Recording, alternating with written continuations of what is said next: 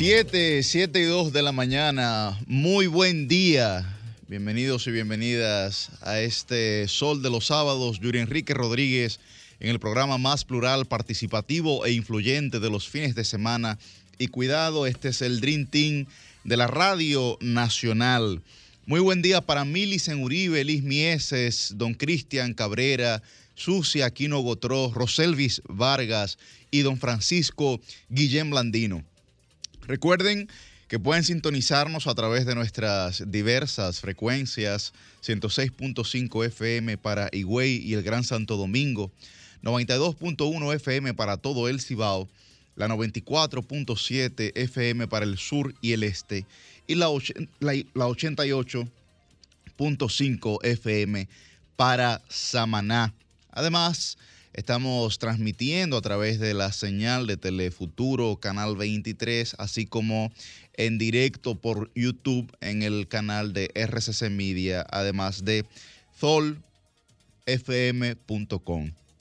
Ahí pueden pues sintonizarnos. Hoy es sábado 11 de marzo y el equipo de la República Dominicana se encuentra pues eh, concentrado durante la semana pasada.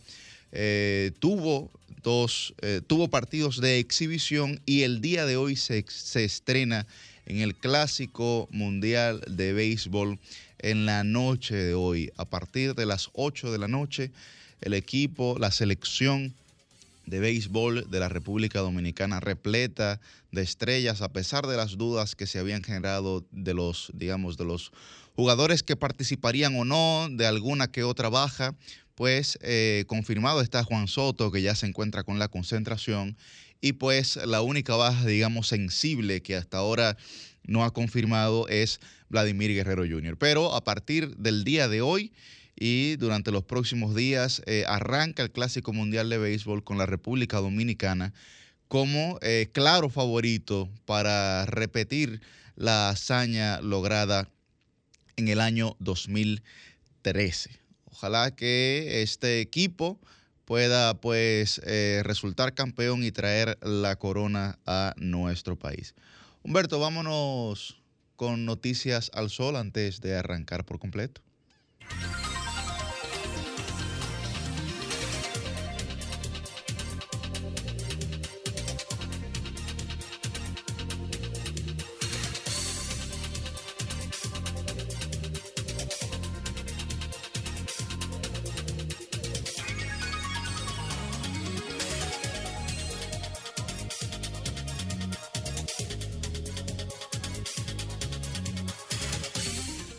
Bueno, seguimos aquí, seguimos aquí en este Sol de los Sábados. A propósito del tema de béisbol, eh, pues falleció eh, Jesús Rojas Alou esta semana también, que fue el más joven de esa triada de hermanos y eh, falleció esta, esta pasada semana, tuvo una, una brillante carrera de béisbol, de pelota y en la pelota dominicana eh, pues jugó con los Leones del Escogido y con los Tigres del Licey y evidentemente sus, sus grandes hazañas en, en las grandes ligas.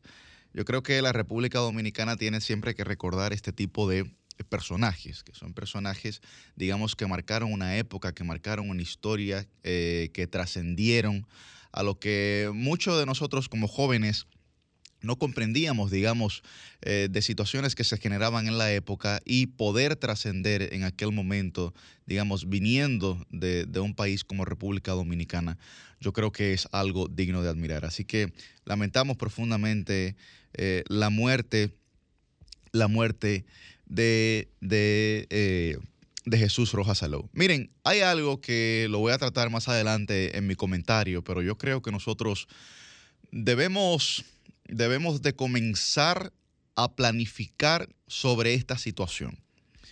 Uno de los grandes desafíos, hándicap o déficit de esta gestión gubernamental ha sido la ausencia de planificación. Otros pudieran llamarle improvisación. Y hay un tema que se ha venido hablando, pero que yo creo que no se le ha dado la importancia necesaria que requiere este tema. Y es sobre el agua. Miren, la producción de agua se ha reducido en un 16.6% desde enero. Y hay sectores del Gran Santo Domingo que comienzan a sufrir ya tanto por la reducción de agua como por los temas de sequía que evidentemente eh, han ido ocasionando esta reducción de la producción de agua. ¿Y por qué yo digo y hablo sobre el tema de la planificación? Porque el tema del agua puede generar una crispación social, un malestar social que, eh, digamos, la gestión gubernamental no puede hacerle frente. Porque ya, por ejemplo, hemos estado recibiendo denuncias de sectores como el 30 de mayo, en donde nos dicen, Yuri, ya nosotros semanalmente hemos tenido que incurrir eh, a la compra de camiones de, camiones de agua y cada camión de agua nos representa a nosotros 1.700, 1.800, hasta 2.000 pesos. Entonces, ¿cuál va a ser la estrategia que se va a utilizar para este tema del agua? De hecho, los pronósticos señalan que el verano de este año 2023 va a ser uno de los veranos más calurosos que tendrá, digamos, eh, no solamente nuestro país, sino el, sino el mundo. Es verdad que por el tema del cambio climático, eh, ya nos pasamos año tras año diciendo, este verano será el más caluroso, este invierno será el más frío, etcétera. Es verdad que eso va ocurriendo, pero el tema del cambio climático no se ha ido solucionando, sino que se ha ido agravando. Por lo que, por ejemplo, en el caso de la ciudad de Santo Domingo, ¿qué ha ocurrido en el caso de la ciudad de Santo Domingo? Pues que la ciudad de Santo Domingo ha aumentado su temperatura ha, aumentado su temperatura en dos grados. Y ustedes me dirán, bueno, pero dos grados realmente eh, eh, no significa que vaya a cambiar el patrón conductual de la gente. Pero ¿qué ocurre? Cuando usted tiene un cuerpo humano en 36 grados, usted tiene un cuerpo sano. Pero cuando ya tiene ese mismo cuerpo en 38 grados, tiene un cuerpo enfermo. Y lo que está ocurriendo con la ciudad de Santo Domingo es que, y sobre todo con el Distrito Nacional, es que debido al aumento de la temperatura, estamos teniendo una, una ciudad cada vez más enferma. Por lo que el calor, el tema de la higiene y de la salubridad, pues van a influenciar el malestar que se está generando ante la ausencia de agua en el Gran Santo Domingo. O sea que creo que es un tema que debemos de prestarle la mayor de las atenciones porque era un tema superado eh, en nuestro país. Es verdad que hay lugares a los que no se tiene acceso en el agua, pero en el Gran Santo Domingo eh, no es esa la realidad. Por lo que la conducta, la costumbre que tienen, digamos, eh, los ciudadanos del Distrito Nacional es evidentemente poder acceder al agua de forma cotidiana. Y creo que se debe de planificar en torno a esta situación para racionar y llevar estrategias que procuren que se garantice el acceso al agua como un derecho, como un derecho fundamental. Muy buen día para don Francisco Guillén Blandino. Buenos días, Yuri. Buenos días al resto del equipo. Buenos días a nuestra productora y al equipo técnico. Buenos días al pueblo dominicano. Yuri, estoy sumamente de acuerdo con lo que estás planteando. Creo que el agua es, digamos, uno de los, debe ser una de las prioridades para cualquier gobierno, para cualquier proyecto de nación. Entendemos que la situación de sequía que hay en este momento podría estar alterando la distribución normal, corriente del agua, pero hay otros elementos también que hay que tomar en cuenta.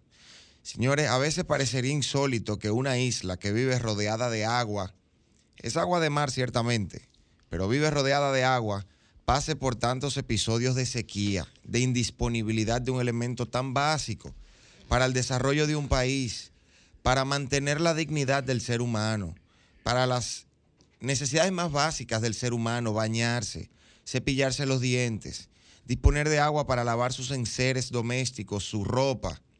Y todavía hoy, en el año 2023, no estamos posibilitados de dar el frente a cualquier situación, por pequeña que sea, de sequía, precisamente por la falta de visión con un tema tan fundamental. Ciertamente hay cuestiones que en la actualidad no se están administrando, no se están manejando correctamente, pero no podemos dejar de ser eh, objetivos con este tema. Hay un momento de sequía, creo que la sociedad tiene que contribuir también en todo el país a la preservación y correcta administración de la disponibilidad de agua.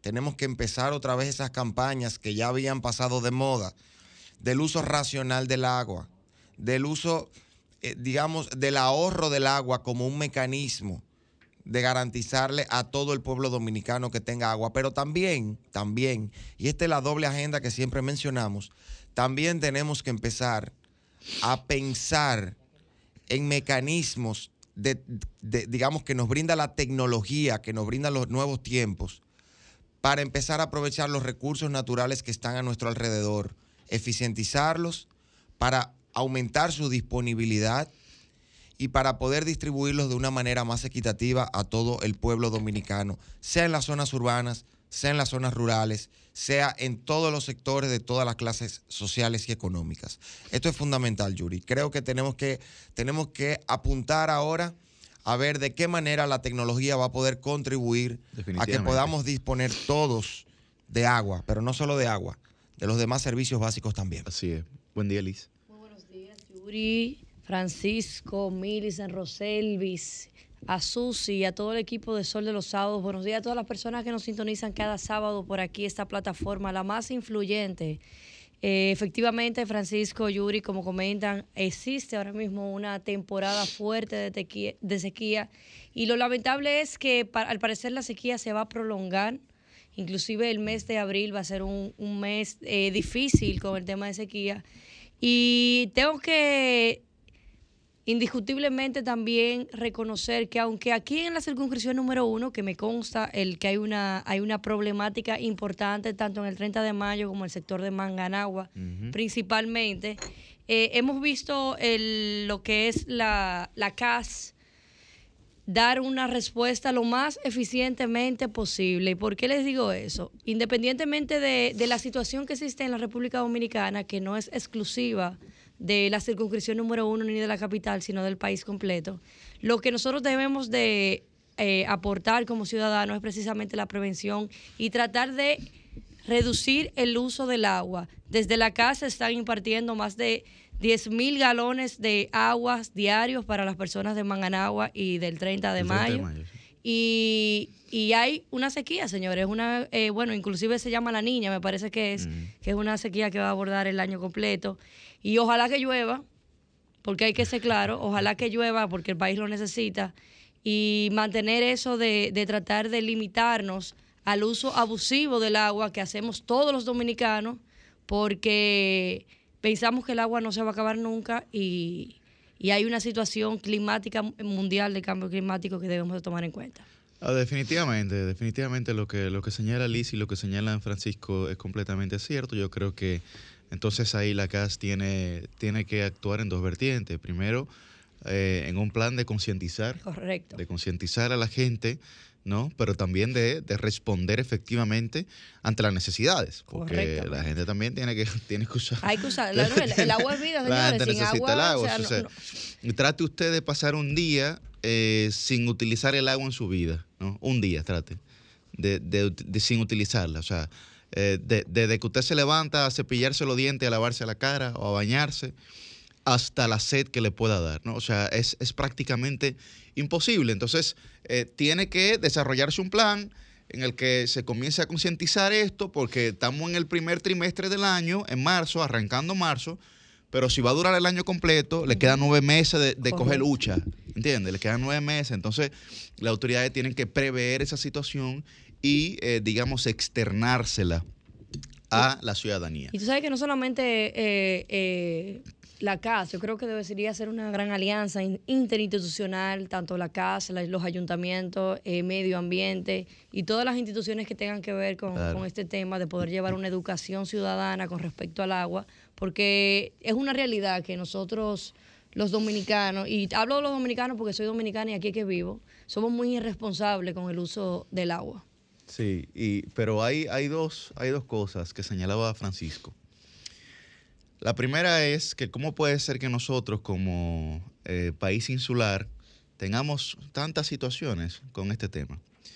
De hecho, la República Dominicana es la envidia de gran parte de las Antillas Sí. por los grandes afluentes de agua que nosotros tenemos, a diferencia de, eh, de las Antillas menores, por ejemplo, en los que hay islas que no tienen un solo río. No hay agua. Entonces, el agua que ellos tienen allá, muchos tienen que importarla de la República Dominicana. Bueno, eh, creo que fue el mismo Cristian que visitó San Martín, ¿verdad?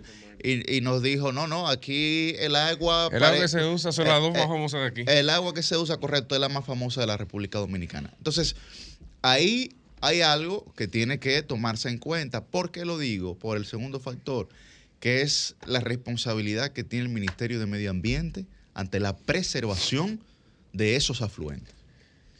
Y no paran de llegar eh, las denuncias de los ríos que están siendo dragados, de las arenas que están sacando, de las fotos que volvieron, ¿verdad? Y las A la- quejas de la Vol- inacción. volvieron a la cotidianidad las correcto. fotos de los camiones metidos en los ríos, en áreas protegidas y encima los incendios forestales que por el calor que hará pueden incrementarse, por lo que también ahí hay una responsabilidad, como señalaba Liz, de hacer una gran alianza con eh, los municipios, con las alcaldías y con el cuerpo de bomberos de cada una de esas, de esas demarcaciones. Si eso no se hace, si eso no se hace, tendremos un muro de lamentaciones no al terminar el año, para agosto. Para toda la vida. Para agosto Mira, ya, para agosto de tú este sabes año que tú un muro de dices- lamentaciones. Tú hablaste, tú dijiste una, una partecita que es importante y que hemos sido eco de llamar a, a la atención con relación a eso, precisamente al gobierno y al sector privado, los bomberos. Sí, Señora, aquí tenemos sí. una deficiencia importante en toda la República Dominicana con lo que es el tema de los bomberos. Aquí el bombero es como, como si no fuera nada. Y la verdad es que son, es verdad, es verdad. Y, Ah, y- Te relajan, tú eres coronel de los bomberos. Sí, sí, y me, y me- y me da, y me da vergüenza, me da vergüenza esa situación porque, señores, los bomberos son los héroes, parte de los héroes silentes que tenemos aquí en nuestro país. Tú sabes lo fuerte que es para, una, para un bombero que se dé una situación y no tener ni siquiera un equipo para poder salir a la calle a, a- A rescatar. a rescatarlo Claro. y, y poniendo en, en- en peligro su vida. Entonces, yo creo que eso es algo que nosotros tenemos que, que volver a hacer el llamado y que ojalá, y tanto el sector privado, incluyo al sector privado, porque e- evidentemente no hay una, no una conciencia gubernamental, no la ha habido nunca, y lamentablemente la- no la sigue habiendo con referencia a los bomberos. Tú, tú sabes, Liz, que tú, y discúlpame, Cristian, tú sabes, Liz, como tú, tú como municipalista, sabes que la ley a quien, digamos, le otorga la facultad de ser el actor preventivo en la ciudad, no reactivo, preventivo, en temas, por ejemplo, tan sencillos como la evaluación de las rutas de escape en una discoteca, por ejemplo Correcto, los bomberos. como evaluación de las rutas de escape en eh, un restaurante, por ejemplo. Son los bomberos. Pero tú estás hablando con una teniente coronel de los bomberos. ¿Tú eres teniente coronel de bomberos? pero claro. Oye, esta Y vaina. ustedes relajando con eso. Mira, Sí, sí, Mira. sí, pero mira. Mira, Cristian. eh, eso Ajá. es fundamental, ¿eh? Eso es Sí, fundamental sí, lo que sí. ustedes están planteando. Incluso habría que pensar, Liz, habría que pensar si el diseño institucional de los bomberos, a partir de una reforma legislativa, Debería, ser. debería ser la centralización en el gobierno central. Sí, correcto. Con una obligación de distribuir territorialmente para garantizar No es para como así como la unos recursos, una herrami- unas herramientas, El tema, e incluso garantiza, Fran, el tema garantiza, Fran, los recursos, porque la organización ahora mismo, institucional, eh, eh, se puede mejorar, es verdad, pero no es incorrecta. Lo que hay que respetarla. Lo, que pasa, pero también Yuri, se puede destinar una partida, obviamente, obliga- obliga- obligatoria, proporcionarle una partida adicional a los ayuntamientos y que sean los ayuntamientos quienes designen esos fondos, porque es el ayuntamiento. Lo poco que reciben son los ayuntamientos que lo, que lo Sí. entregan. Pero es una cosa muy mínima. Lo que pasa es que no es lo mismo que un cuerpo de bomberos nacional que tenga el apoyo directo y la atención directa de un presidente de la República, Ah, sí. de un gobierno completo, de un poder ejecutivo. Sí, ahí sí. No es lo mismo que tener 158 cuerpos de bomberos, algunos con más recursos, otros con menos, y con la incapacidad técnica que muchas veces se da en los ayuntamientos porque no han podido beneficiarse de la transferencia de conocimiento, de tecnología y de los mismos recursos. Habría que repensar eso y yo soy de los que apuestan siempre a la descentralización y a darle a los municipios más fuerza. Ojo, no estoy hablando de temas políticos electorales, ojo, que quede claro. Darle institucionalmente a los municipios más fuerza y más recursos. Pero cuando hay algo que no funciona, como 158 cuerpos de bomberos o 158 policías municipales, entiendo que hay que repensar el diseño institucional para hacerlo verdaderamente efe- efe- efectivo. Don Cristian. Buenos Bienvenido, días. bienvenido, Cristian. Buenos días, República Dominicana. Miren, hablando sobre el tema, eh, yo creo que aquí hay que incentivar en alguna medida desde la ciudadanía que se produzca la actitud más responsable para con el agua. Y digo esto porque usted va a una construcción y usted ve una manguera todo dar abierta, que es la manguera que se usa para la mezcla. Usted va al baño de una discoteca y usted se encuentra con la llave que ni cierra, que ni cierra. Y que para hacer lo contrario usted tiene que cerrar el tinaco, básicamente. Usted va a, a la casa de cualquier persona so- en cualquier zona del país y se da cuenta de que hay una llave en una esquina que está corrida, si es que tiene llave.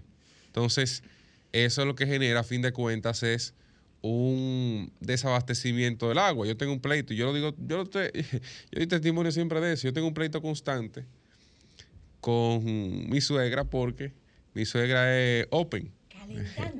Ella- no, no, no, no, no. Yo, Tú eres no, porque ella, guapo, tú eres ella lo coge chiste. Ya ella lo coge Wow, chiste. men.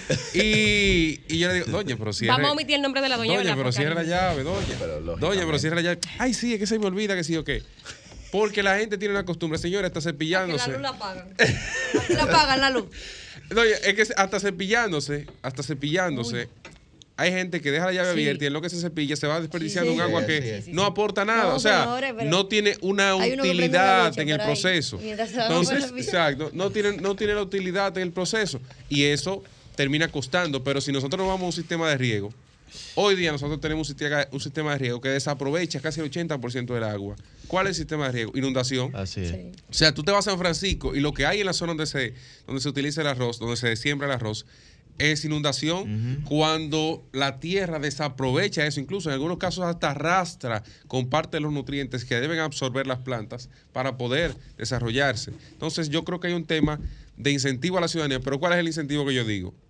Que si me consume más agua de la que debe, una multa. Un Claro. incentivo en los bolsillos. Es candela. Claro. Pero lo que te digo es que Claro, la luz, y tú le das a que la luz la educación, apagan. y tú le das educación desde la escuela, los casos tú le das cursos, tú le das demás, y eso yo creo que puede ser una atribución, pero para eso también hay que organizar desde el Estado el tema agua, porque aquí hay 800 mil instituciones y todos se matan entre sí. No, Todo- y- el gran problema de la ley de agua hoy es que todas las instituciones se están matando por quién tiene el control del agua en República Dominicana. Y el tema de los medidores. O sea, no aquí, hay, aquí hay medidores en dos o tres sectores solamente en, en- en- en la capital. Sí, correcto. Pero le voy a decir algo. ¿Sabes que con llama la atención ver cómo ya desde chiquitos los niños, antes de salir de su casa, lo primero que dicen, apaguen la luz porque le van a echar un boche. Eso es algo que Eso tenemos, está bien. Sí, que tenemos que también eh, tras- eh, extrapolar, eh, tras- perdón, Extrapolar. extrapolarse al tema del agua. Y yo Claro. creo que con eso, con régimen de consecuencia, Cristian, como una buena multa para la gente que no tenga conciencia con eso. Ustedes saben que en ese sentido recuerdo cuando yo era periodista de económicas, que cubría las económicas en eh, un noticiero importante de nuestro país. En ese momento era director de la CDE, Celso Marrancini, y él decía, comparando el tema de la energía eléctrica con el servicio de telefonía móvil, que él no le hacía sentido que la gente no pagara la energía eléctrica, sin embargo, el teléfono sí lo pagaban, porque sabían que si no pagaban no iban a tener el servicio. Entonces, él explicaba que entendía que algo así debía ocurrir con el tema de la energía y entiendo que esa misma eh, propuesta puede... eh, aplicarse también al tema del agua. Ahora, en nuestro país, como ya bien ustedes señalaron anteriormente, hay graves problemas de disponibilidad del agua. No es ni siquiera quien la pague y quien no, es que hay comunidades donde simplemente no hay sistema de acueducto. Esencialmente porque Mientras- crecimos desorganizados. Exactamente, y mientras va pasando el tiempo, bueno, pues las diferentes autoridades en las diferentes instituciones han ido paulatinamente, eh, mediante los diferentes gobiernos, intentando lograr que llegue el agua a las diferentes comunidades. Entendemos que eso debe profundizarse más, ese es un país que no investiga en la medida en que lo hacen los países desarrollados, que necesitaría tal vez eh, ver cómo utilizar no solamente esas fuentes, como ustedes señalan, de agua dulce que tenemos en gran cantidad. Estoy prácticamente segura que algunos países más desarrollados que tal vez no tengan tantas fuentes de agua dulce habrán logrado cómo convertir el agua del mar Pregúntele a eh, Israel. En, en agua potable, ¿verdad que sí? Lo, han logrado. Es- media saladita al final, pero.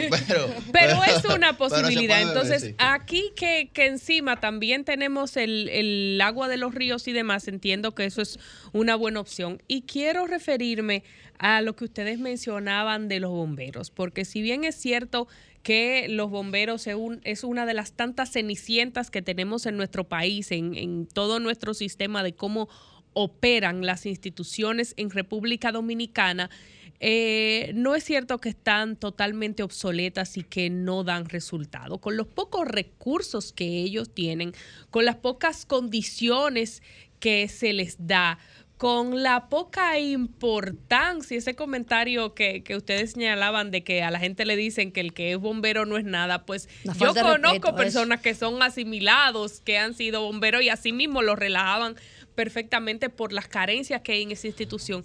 Pero señores, de vez en cuando nos sorprenden con resultados. Tengo una amiga periodista que ahora vive en España, que ella tenía problemas en un lugar donde vivía y era alquilado y la puerta tenía inconvenientes y a cada rato eh, se quedaba trancada y ella vivía con su hermano y si su hermano estaba trabajando y no podía ir, pues era un problema. ¿Quién rescataba a mi querida amiga? Los bomberos. Aquí en el Ella siempre, ella claro, tenía, ella tenía aquí- línea directa, el uno, corrido. y- eh, los Me quedé de bomberos nuevo, iban y le ayudaban, pero recientemente lo publicó ahora la institución MAPRD que trabaja con los animales. Señores, los bomberos se tiraron a las aguas del Mar Caribe a rescatar Oh, sí, una verdad, perrita que eh, se había caído ahí. Ahí vemos las imágenes de, del momento de rescate. Toda la comunidad, esta imagen la vi gracias a que una amiga mía que vive en Canadá estaba pendiente a esa red y lo publicó en sus historias. Yo entré al mapa a verlo más detenidamente y ella dijo, wow, todavía hay esperanza en mi país. La gente se unió y llamó y buscó para que miren cómo está ese mar, ¿eh?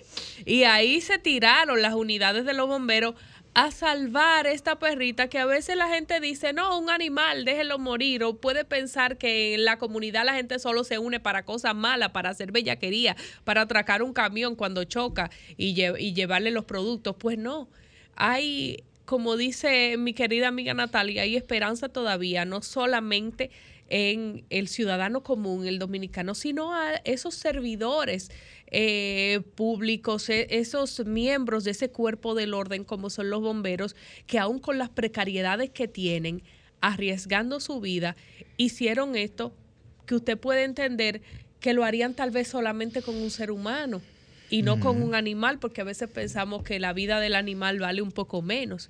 Y no. Y yo felicito este buen trabajo. No conozco la- la- las personas, las autoridades General de los bomberos, General de los Erasmo bomberos, de aquí del Distrito Nacional, Perfecto. fuerte Los saludamos, los saludamos a ellos y, y nos alegra, porque así como nos quejamos de todas las cosas malas, también tenemos que decir lo bueno. Roselvis. Aquí al pie del cañón. Uniéndome en oración para que la suegra de Cristian no le jale la Qué. Ay, Dios mío. Qué barbaridad. Wow. Mira, eh, perdón, eh, Roselvi, tú sabes ahí. que me llamó la atención de Cristian que cuando decía eh, Yuri al principio de que Cristian fue a, a San, San Martín, Martín, y él estaba Un chequeando solo río no hay en San Martín. Yo he eh, estado el agua de allá. Me, me- me- los dos lados, el francés y el holandés. Ahí no hay nada. Fui de agua. gratamente sorprendida de, de lo bueno e inocente que mi compañero Cristian, que él se estaba fijando en el agua. Yo fui a fijarme cuáles cervezas eran que vendían y me di cuenta que la que más se vende es la más popular de aquí. Sí, Señores, sí. Cuando, yo fui por, por- por primera vez a San Martín, que fue en el 2016, a propósito del huracán María, que fuimos en un vuelo humanitario, lo principal que se llevaba ahí era agua. Era agua. Sí.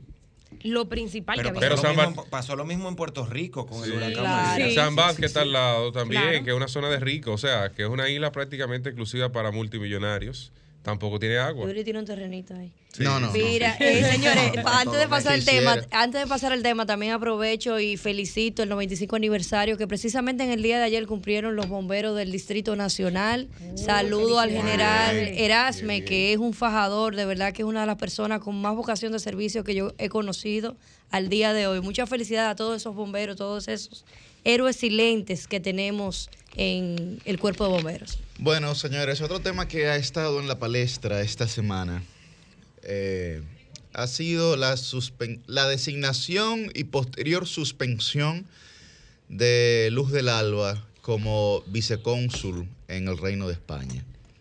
Luz del Alba eh, Jiménez era la ministra de la Juventud hasta que por eh, una acusación o escándalo de corrupción fue destituida por el presidente de la República. Luego de eso, no hubo ningún tipo de sometimiento y si lo hubo, nosotros no nos hemos enterado y se decretó de que iría como vicecónsul al Reino de España. Linchamiento social. Linchamiento social inmediatamente en todos los medios y las redes. La presunción de inocencia en nuestro país no funcionó para Luz del Alba. Y aquí hay dos lecturas, por lo menos para mí. La primera lectura es que en términos políticos la sacrificaron. Parecería como si fue para dar una especie de ejemplo, como para mostrarle a la sociedad que hay un régimen de consecuencias. Pero a mí me parece barbárico ese acto. Porque con esa muchacha se ha cometido un abuso. Un abuso. Porque, ¿y a ella le han declarado culpable de nada? La justicia, el debido proceso, ¿la, ha declarado ella culpable de nada? No. Entonces, eh, ¿por qué los derechos de ella eh, constitucionalmente se ven mermados por encima del de los demás? ¿Por su origen? ¿O por su color? ¿Por qué? ¿O por cuál actuación?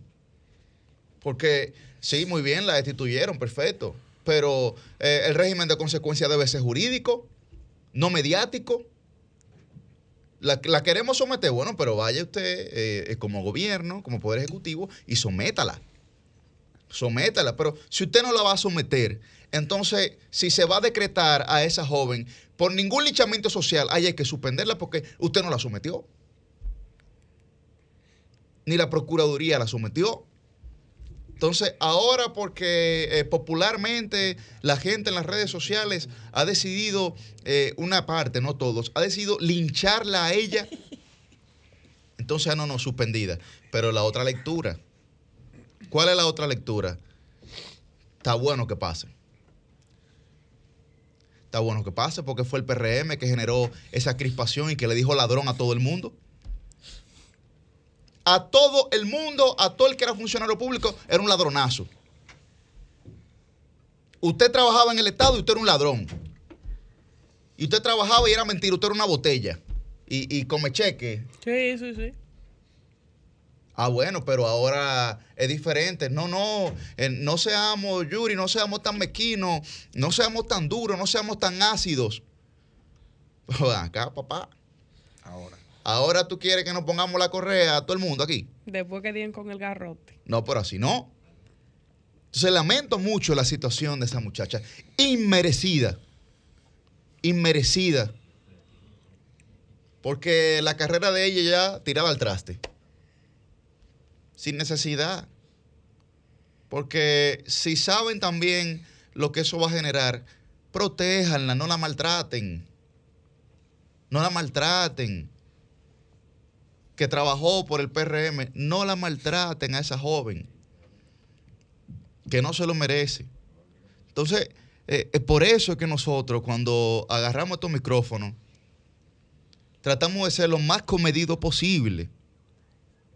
Porque todo lo que uno dice al final es muy probable que se devuelva. Porque uno se verá en las coyunturas que uno mismo critica. Y cuando uno esté ante esa circunstancia, uno va a tener que recordar lo que uno dijo. Y si uno no lo recuerda, la gente se lo va a recordar. ¿Y qué pasó? La gente le recordó cosas que a ella no le tocaban. Pero como aquí se general- generalizó eh, a todo el mundo, que todo el mundo era malo, que nada servía, eh, recuerdo ese corte de Susi, que aquí nada sirve ni nadie sirve. Y nadie trabaja. Y nadie trabaja y todo el mundo una botella. Y bueno, ahora la realidad es distinta. Menos mal que hay un grupito de gente medio decente que no nos hemos dedicado a responderle con la virulencia y con la indecencia que lo hacían. Quítame ese dedo de así. Que lo hacían. No, no, no, no. ah, no, me- no, no, no. siento No, no, no. hablando No, no, no, no, no, no, no, no. Sí, sí, no. sí, síganla Pero, pero, otro lado, pero creo, por ahí, no me celañe. no, no, no, no, no, no, señales, eh, eh, eh, ella es cosa aparte. Es cosa aparte. Eh, pero creo que es una situación inmerecida que al final le tocó por haber sido eh, víctima de generalizar. Pero yo creo que el error inició en esta ocasión con la designación. ¿Por qué yo digo? Bueno, si tú tomas la decisión de salir de alguien, pues perfecto. Tú puedes salir de quien te dé la gana. Listo. Porque tú eres el presidente y como presidente tú tienes la autoridad que la constitución te da para definir con quién tú trabajas y con quién no. Así o sea, es. el gabinete lo define el presidente de la República. Hay un acto de presunta corrupción, bueno, te aparto de la posición. Eso yo no lo veo necesariamente mal, eh, porque yo he sido de los, que, de los que ha criticado que se mantiene una persona en una posición con todo el cuestionamiento viable del mundo. Viable. Porque hay denuncias alegres y hay denuncias viables. Así o sea, es. que tú sabes que tiene, tú sabes que hay casos, ¿verdad? ¿Qué pasa? Bueno, eh, se mantiene, se saca esa persona de, del escenario público, que fue por razones políticas de inicio. Todo se destapó por razones políticas. Por eso es arena de otro, de otro saco. ¿Qué pasa luego? Tú la designas en una posición de tercer nivel, después de haber sido ministra de, de la. República. Yo creo que ser vicecónsul es degradarte. Claro, Ser vi- vicecónsul Claro. es degradarte. Sí. claro. Es mejor que te manden de cónsul a, a un país que no se ha fundado todavía. A que te manden de vicecónsul. Reconociendo la importante labor de los vicecónsules. Estamos hablando en comparación Totalmente. con Estoy hablando, en estoy comparación hablando con de, de rango político claro, porque tú, claro. eres- tú vienes de ser ministro. Claro, claro. Aquí, sea, aquí cualquiera o sea, como vamos, un vamos a estar acuerdo contigo, un- un- quiero Sí, hacer claro, claro, claro. No, no, no. Sí. Nada, que, nada Sí. malo con los vicecónsules, ni con los primeros, No, no, ni no, con los ministros. Aquí lo cogemos Te también, una ¿eh? cosa, Cristian. Si hay necesidad de que jóvenes asuman esa responsabilidad, Ahí no hay problema. A- Atención presidente. eh, resulta, yo me he preparado para ello. Yo tengo una maestría en relaciones internacionales. Pero ¿verdad? de- de- mira, Usted de- está entonces- vendiendo. Cristian, no. Cristian, perdón, pero O sea, no depende, de denotando. dónde, depende de dónde, porque hay cónsules con los que yo no trabajaría ni que me lo paguen Bueno, doble. Está bueno. bien, está el caso es, el caso es que se conoce el decreto y el argumento que se da y se pone es una investigación del año 2021, que es sobre el caso del que estamos hablando, ¿verdad? sí. Que viene de la Dirección General de Ética. Ajá. Y nada más ese caso que se ha investigado entonces aquí, que puede frenar una disposición. Porque vamos a estar claros, señores. Plutarco Arias, que denunció una mafia en el Ministerio de, de Salud cuando estaba el tema de la vacuna. ¿Dónde está? Es asesor del Poder Ejecutivo. Pero ahí hay, ahí hay una serie de funcionarios que hoy están en el gobierno, que no es justificando lo malo con lo peor. Lo detesto eso.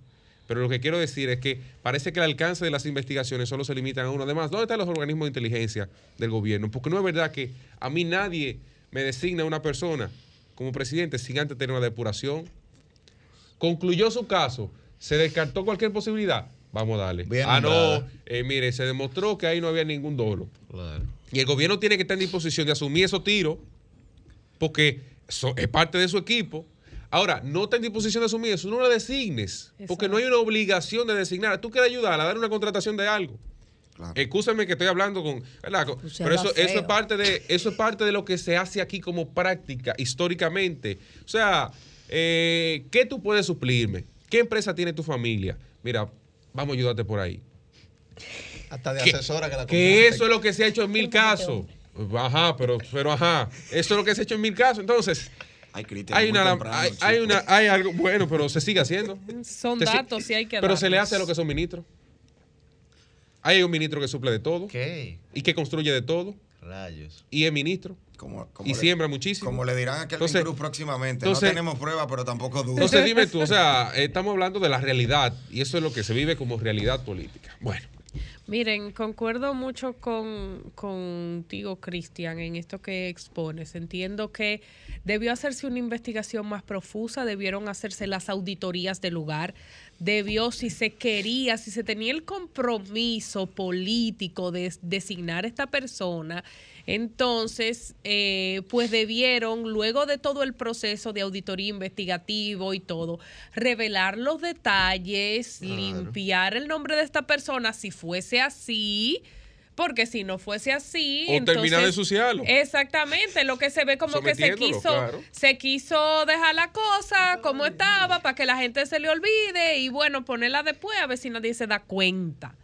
Entonces siempre hay un grupo de gente que están acechando las posiciones, que están acechando quién nombran, que están acechando la nómina y más algo que sale ya de manera tan pública como un decreto, que no hay que estar metiéndose a la página institución tal nómina. Vamos a ver si hay alguien nuevo. Hay, que hay gente que se pasa el día entero en eso, ¿eh? Que, que vive de, de- de hacer eso. sí, sí. Sí, sí, sí, es más, aquí en instituciones públicas, hasta lo que van, eh, se, se utilizaba y, y había un poco, se había un poco quitado eso, pero todavía acontecía. Algunos empleados y gente que, que iba de fuera, iba a vender cosas a las instituciones y a vender cartera fiada y a vender eh, merienda y cosas. Y esa gente se metía a la nómina y le decía si, al que no le quería comprar, pero tú ganas mucho, tú puedes. Porque hasta eso buscaban para saber si la persona le podía comprar, Comprar, o no. claro. Porque tal vez no depende de las responsabilidades que esa gente tuviera en su casa, sino de lo que el otro entendiera que esa gente podía o no podía con su dinero. Entonces hay mucha gente siempre pendiente de esas cosas, entonces debieron proceder de manera correcta. Hacer el proceso de lugar, si salió limpia del proceso, informarlo públicamente. Eso no tiene que salir el presidente a hablar de eso. Se pone una comisión que lo diga, un encargado o hasta el mismo vocero de, de la presidencia, porque es una ministra, es una cosa de, de envergadura. Y ya después se le nombra hasta en una posición mejor si así lo querían. Pero hacerlo de la manera que se hizo se ve mal y hace parecer a la persona mucho más culpable todavía. Las cosas hay que hacerlas claras para que se hagan bien y para que funcionen. Y por eso el pueblo dominicano tiene una percepción a la, a la luz de la opinión pública de que esa persona no lo hizo bien, se quiso dejar eso así y nombrarla por ahí a ver si nada pasaba. Entonces, si pasa algo, entonces no echamos para atrás. Bueno, Fran, sí, para concluir. Sí, sobre ese punto quiero, quiero decir algo que me parece de, de justicia. Primero, estoy de acuerdo con Yuri. Tenemos que ser prudentes y responsables a la hora de hablar de los funcionarios y las funcionarias, de quienes prestan un servicio al país, independientemente de lo que se diga en las redes. Tenemos que ser conscientes de que no podemos seguir continuar con esa seguidilla de acusaciones, de manchas, de persecuciones mediáticas a los funcionarios por el solo hecho de ser funcionarios. Eso yo creo que debería terminarse, aunque se tenga que terminar ahora en el gobierno de quienes hacían eso cuando estaban en oposición. Pero hay algo particular con esta situación. Tengo entendido que hay un proceso abierto. Tengo entendido que hay un proceso abierto en la Procuraduría, en el Ministerio Público, que no ha concluido, que seguro no se le ha dado la prioridad que se le ha dado a otros casos o la velocidad. Independientemente de eso, hay que entender esta designación del presidente de la República. Cuando el presidente de la República, en el caso que sea, designa funcionarios diplomáticos y consulares, hay que entender que hay dos clases de designaciones. Las designaciones que se hacen por vía de la carrera diplomática y consular y las designaciones de naturaleza política. El caso de Luz del Alba, Jiménez, ¿verdad? Es una designación política porque ella no, en principio entiendo que no pertenece a la carrera diplomática y consular. Este es un primer tema que llama la atención. El presidente está en toda la facultad de designar a quien él entienda en el servicio, al frente del servicio diplomático y consular, al frente de cualquier misión diplomática o de cualquier misión consular o sus funcionarios. Bien. Ahora, cuando usted tiene una persona como la ex ministra, que salió de una posición de primer nivel, con cuestionamientos, que tiene un proceso abierto. Nosotros no queremos juzgar, ni queremos adelantarnos al proceso de investigación, pero usted tiene que tener la misma prudencia política que le exige la designación política de un funcionario en el servicio exterior, porque van a surgir cuestionamientos. Entonces, si usted tiene la posibilidad de que a esa persona se le ponga, se le nombre como encargada de la oficina de promoción turística en Alemania, en California, en Argentina, en Colombia, en cualquier país donde hay oficinas de promoción turística, con un nombramiento que no sale por decretos, hágalo, manéjelo. Si usted tiene oficinas del IDAC en Miami, en otras ciudades de otros países, evalúe la posibilidad de usted nombrarla ahí porque es una compañera importante, porque presumimos su buena fe y su capacidad, pero no lo haga por un decreto. Creo que quien, quien le sugirió al presidente hacer ese decreto no tuvo la, no tuvo la perspicacia, no tuvo la, la visión ampliada del tema que debió tenerla para sugerirle al presidente, ojo, una designación que no conllevara un decreto. Claro. Para evitarle una situación a la misma luz del alba, más que al presidente. Así es. Porque ahora poner al presidente a firmar un decreto para que a los dos días la directora de ética tenga que solicitar la suspensión y ordenar la suspensión, créanme que le creó problemas al Palacio Nacional. Es que ahí quedó mal todo el mundo. La pregunta Todo el ahí mundo es, quedó mal. la pregunta ahí es, Que con un grupo de abogados ahora de que para que la defiendan. la pregunta ahí es. Sí. ¿quién Bueno, tuvo, lógico, quién tuvo más fuerza en el Palacio Nacional? ¿Quién sugirió esa designación? ¿O Milagros Ortiz Bosch? No, milagro, pues el resultado final. Hay que ver. Ah, eh, eh, Hay que ver el resultado final. No, y que finalmente Ah, yo quiero saber quién fue que se lo sugirió al presidente. Sí. Esa, Sí. esa, esa suspensión, Milagros. Y a esa Doña suspensión Milagros. se dio con, con otro decreto, o sea, do- dos días después. La, la, la verdad es que hay muchas cosas que hay que ver. Sí, pero es lo que, yo sí es le- lo que, yo es lo que que, sí- es lo De que dice casualidad- Fran también, porque pone, pone un presidente de relajo también. De ¿no? casualidad, de casualidad, Kimberly Castillo y Milagros y Milagros Ortiz Bosch se llevan muy bien. No sé ¿Quién, quién, quién, quién, quién, ¿Quién es quién- Kimberly quién es Castillo? Kimberly Castillo. Kimberly. Castillo no, Taveras.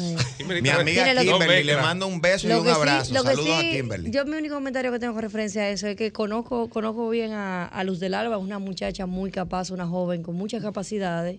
Y la verdad es que da mucha pena, muy trabajadora y da Sí. mucha pena en la situación que se ha visto envuelta. Tanto la de ahora como la pasada. Miren, mi, Ese es mi yo- único yo- comentario con Yo me, eso. me, me he abstenido de hacer aportes en, en esta etapa porque precisamente estoy terminando de revisar la ley de función pública eh, porque quiero hacer algunas puntualizaciones sobre ese tema en, en mi comentario. Pero sí, eso sí hay que decir, que el recordar, bien decía Francisco, de, de- de su rol político, de no sé qué, miren, Luz del Alba fue la, la coordinadora de campaña de la juventud en el municipio de Santo Domingo Este, que es el municipio más grande del país. Con eso no digo que, que Se eso, merece un- un puesto. que No, por eso no. Tiene que, que, que, que por esa razón haya que pasar eh, por arriba a, a cualquier cosa que se pueda encontrar. Lo que sí estoy diciendo es que, que tiene mucho valor, que es una muchacha muy trabajadora, aunque sin duda hay, hay que ver todas las cosas pues que puedan estar en, en- en el escenario. Desde la carta que mandaron los jóvenes que trabajaban con ella a compra y, contrata- a, a- a compra y contrataciones, hablando de la supuesta coacción para adjudicación de, de unos contratos a unas empresas, todo eso hay que verlo. Pero sí que hacerla pasar por, por este vía cruz y por esta situación es, es una desconsideración, totalmente. Bueno, vamos a escuchar a los oyentes. Muy Humberto. bien. Sí, no lo- Comunícate 809-540-1065. 1-833-610-1065 desde los Estados Unidos. Sol 106.5, la más interactiva.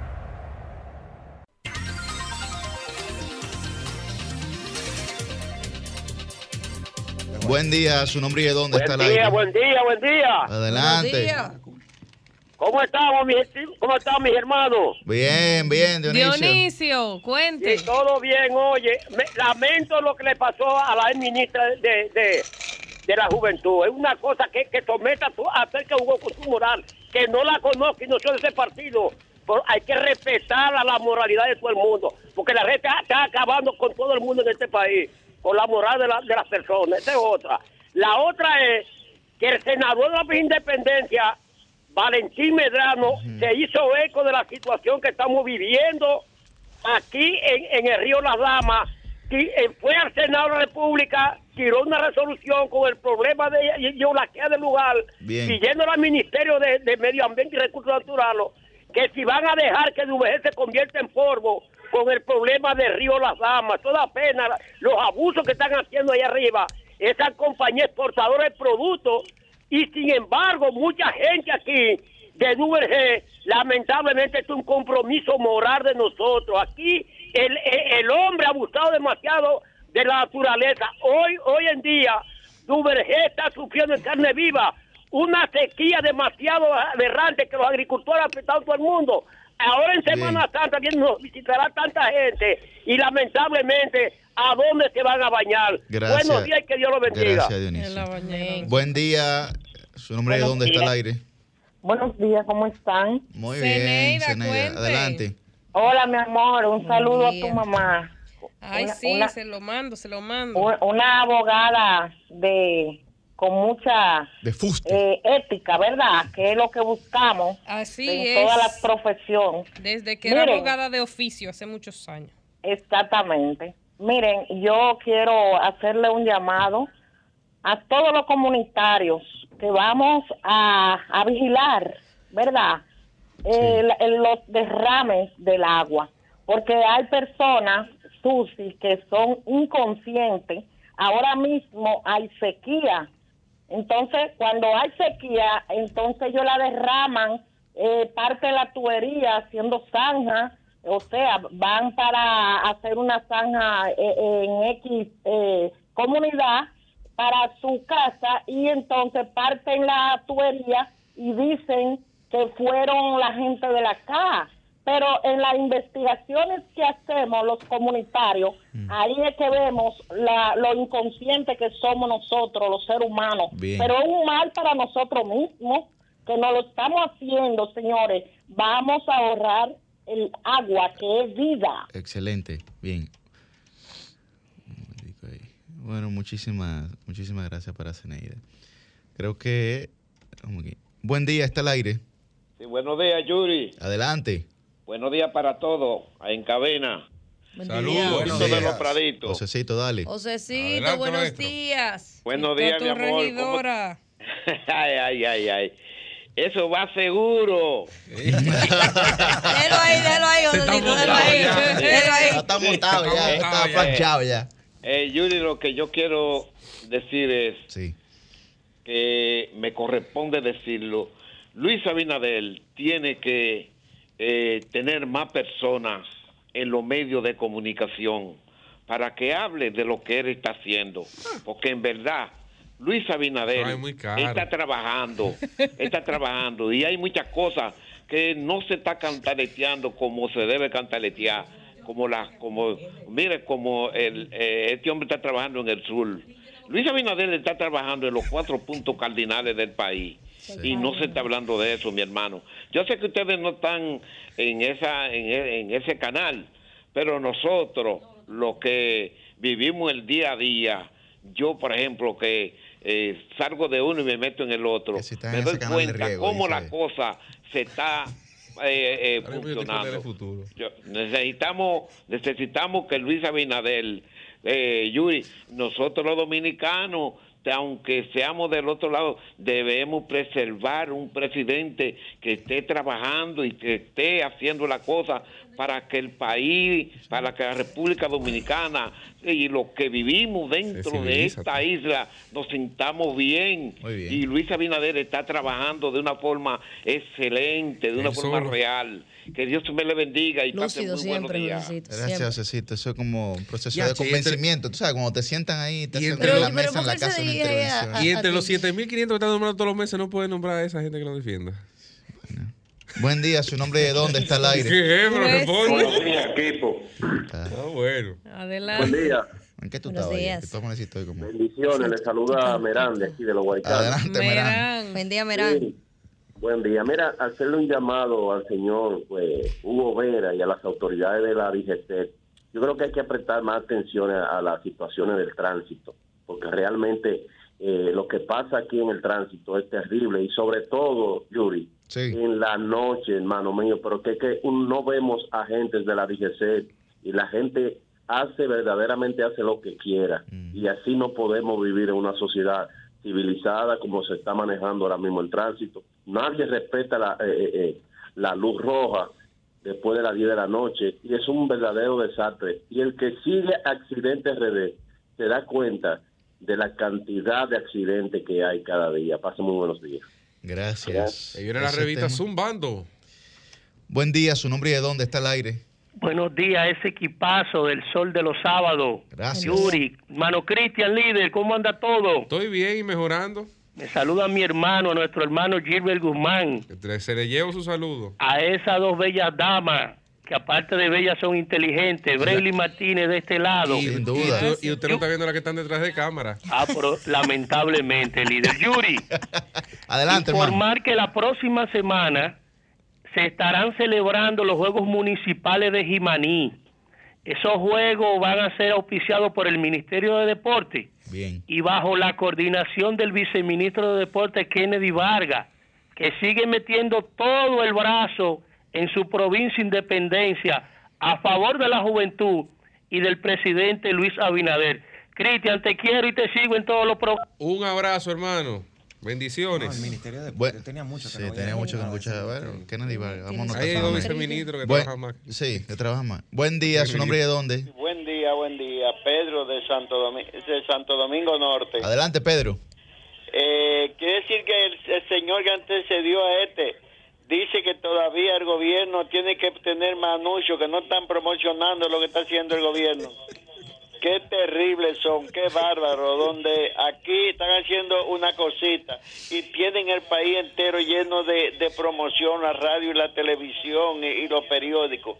Que yo creo que ellos lo que tienen que hacer es controlar eso mejor, no hablar tanto, no hablar tanto, que lo único que hacen es hablar y no hacer. Yo no, yo no, yo no veo un- un- una, una obra por parte y camino el país, por parte encuentro una obrita, la misma que dejó el gobierno, eh, que la están terminando. Gracias y pase buen día. Gracias, gracias. La verdad os hará libre, dice la Biblia. Buen día, su nombre y de dónde está el aire. Buenos días, Oscar Cordones de La Romana. Adelante, Oscar. Yo le quiero eh, plantear un tema con relación al agua que ustedes estaban hablando. Sí. Eh, con relación al tema del agua, solamente se oye hablar de eso cuando el problema ya está. Pero antes de eso nadie hace mención de ese problema. Estoy segurito que en este país un 30% de la población es que paga el agua, los demás no pagan agua, pero los periodistas, los, los comunicadores, nada más se hacen, nada más hablan cuando el problema ya está ahí. Y deben hablar antes, deben corregir, comenzar desde antes a tomar medidas sobre eso. Muchas gracias. Bien. Gracias, la romana. Buen día, está al aire. Sí, muy buenos días para todos ustedes. Gracias. Le habla la comunicadora Lucy Noe de Montellano, Puerto Plata. Adelante, Lucy. Un abrazo. ¿Resolvieron el Gracias. puente? Bueno, mi hija, eso va a ser la historia de Adán y Eva. De nunca acabar. Bueno. Dale, Lucy. que- Este, cuando yo voy hablando respecto a, a la señora de la juventud, Sí. Eh, hay una confusión en Puerto Plata con Kimberly, esa es otra. pues, Esa Kimberly era la que estaba antes, que Sí, de un campo de aquí, de Mon- ella de un campo de aquí de Montellano, Sí, yo sé por qué pregunto. que la, eh, la cancelaron y pusieron una eh, eh, amiga de ella en la aduana y también la cancelaron. Pues lo mismo que ustedes están hablando, pero que pasa que ahora no se dice nada, porque en Puerto Plata los comunicadores todo está bien, aquí todo está bien, porque como esta gente tiene los juegos pesados, y Paliza, ¿sabes cómo anda Paliza? Aquí hubo una, aquí hubo una boda y vino un amigo a hacer las fotos y fue tanto lo que brincó y saltó y se subió en todos los sitios que ni una foto salió. La estoy haciendo rápida. Así anda él, brincando y trayendo No, no, los, los candidatos está de él. No tiene No, está derecho a divertirse. está bien. La gente está también. El señor, el político tiene. La noche a mí me dijo que llega el amanecer y en el cielo se anuncia la salida del astro rey. De los sábados, sol de los sábados, sol de los sábados, sol de los sábados.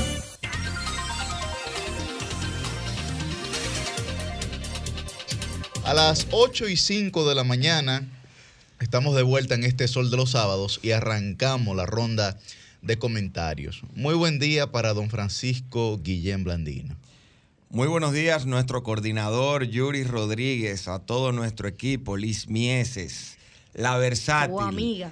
Mi amiga Liz Mieses, la versátil, nuestra amiga Roselvis Vargas, Quiero ser tu Cristian amiga, Cabrera Liz quiero ser tu y amiga. mi hermana Milicen Uribe. Buenos días a nuestra productora Jennifer Peguero, a nuestro equipo de producción y a todo el equipo que nos acompaña. Buenos días, pueblo dominicano. Señores, quiero tocarle dos temas en el día de hoy. El primero, el primero tiene que ver con unas afirmaciones que hizo el eh, socio de McKinsey Company recientemente en la República Dominicana, Antonio Novas. Estuvimos viendo una presentación de una publicación que se hizo sobre el mundo ante una nueva era. Es, un, es una publicación que tiene que ver con las tendencias económicas que marcarán el rumbo de los negocios, de la economía y de las acciones gubernamentales en esta nueva era post-COVID, en esta nueva era de la innovación y la tecnología. Eh, esta firma, a través de su socio, hizo unas afirmaciones que pare- que nos parecen sumamente interesantes e importantes.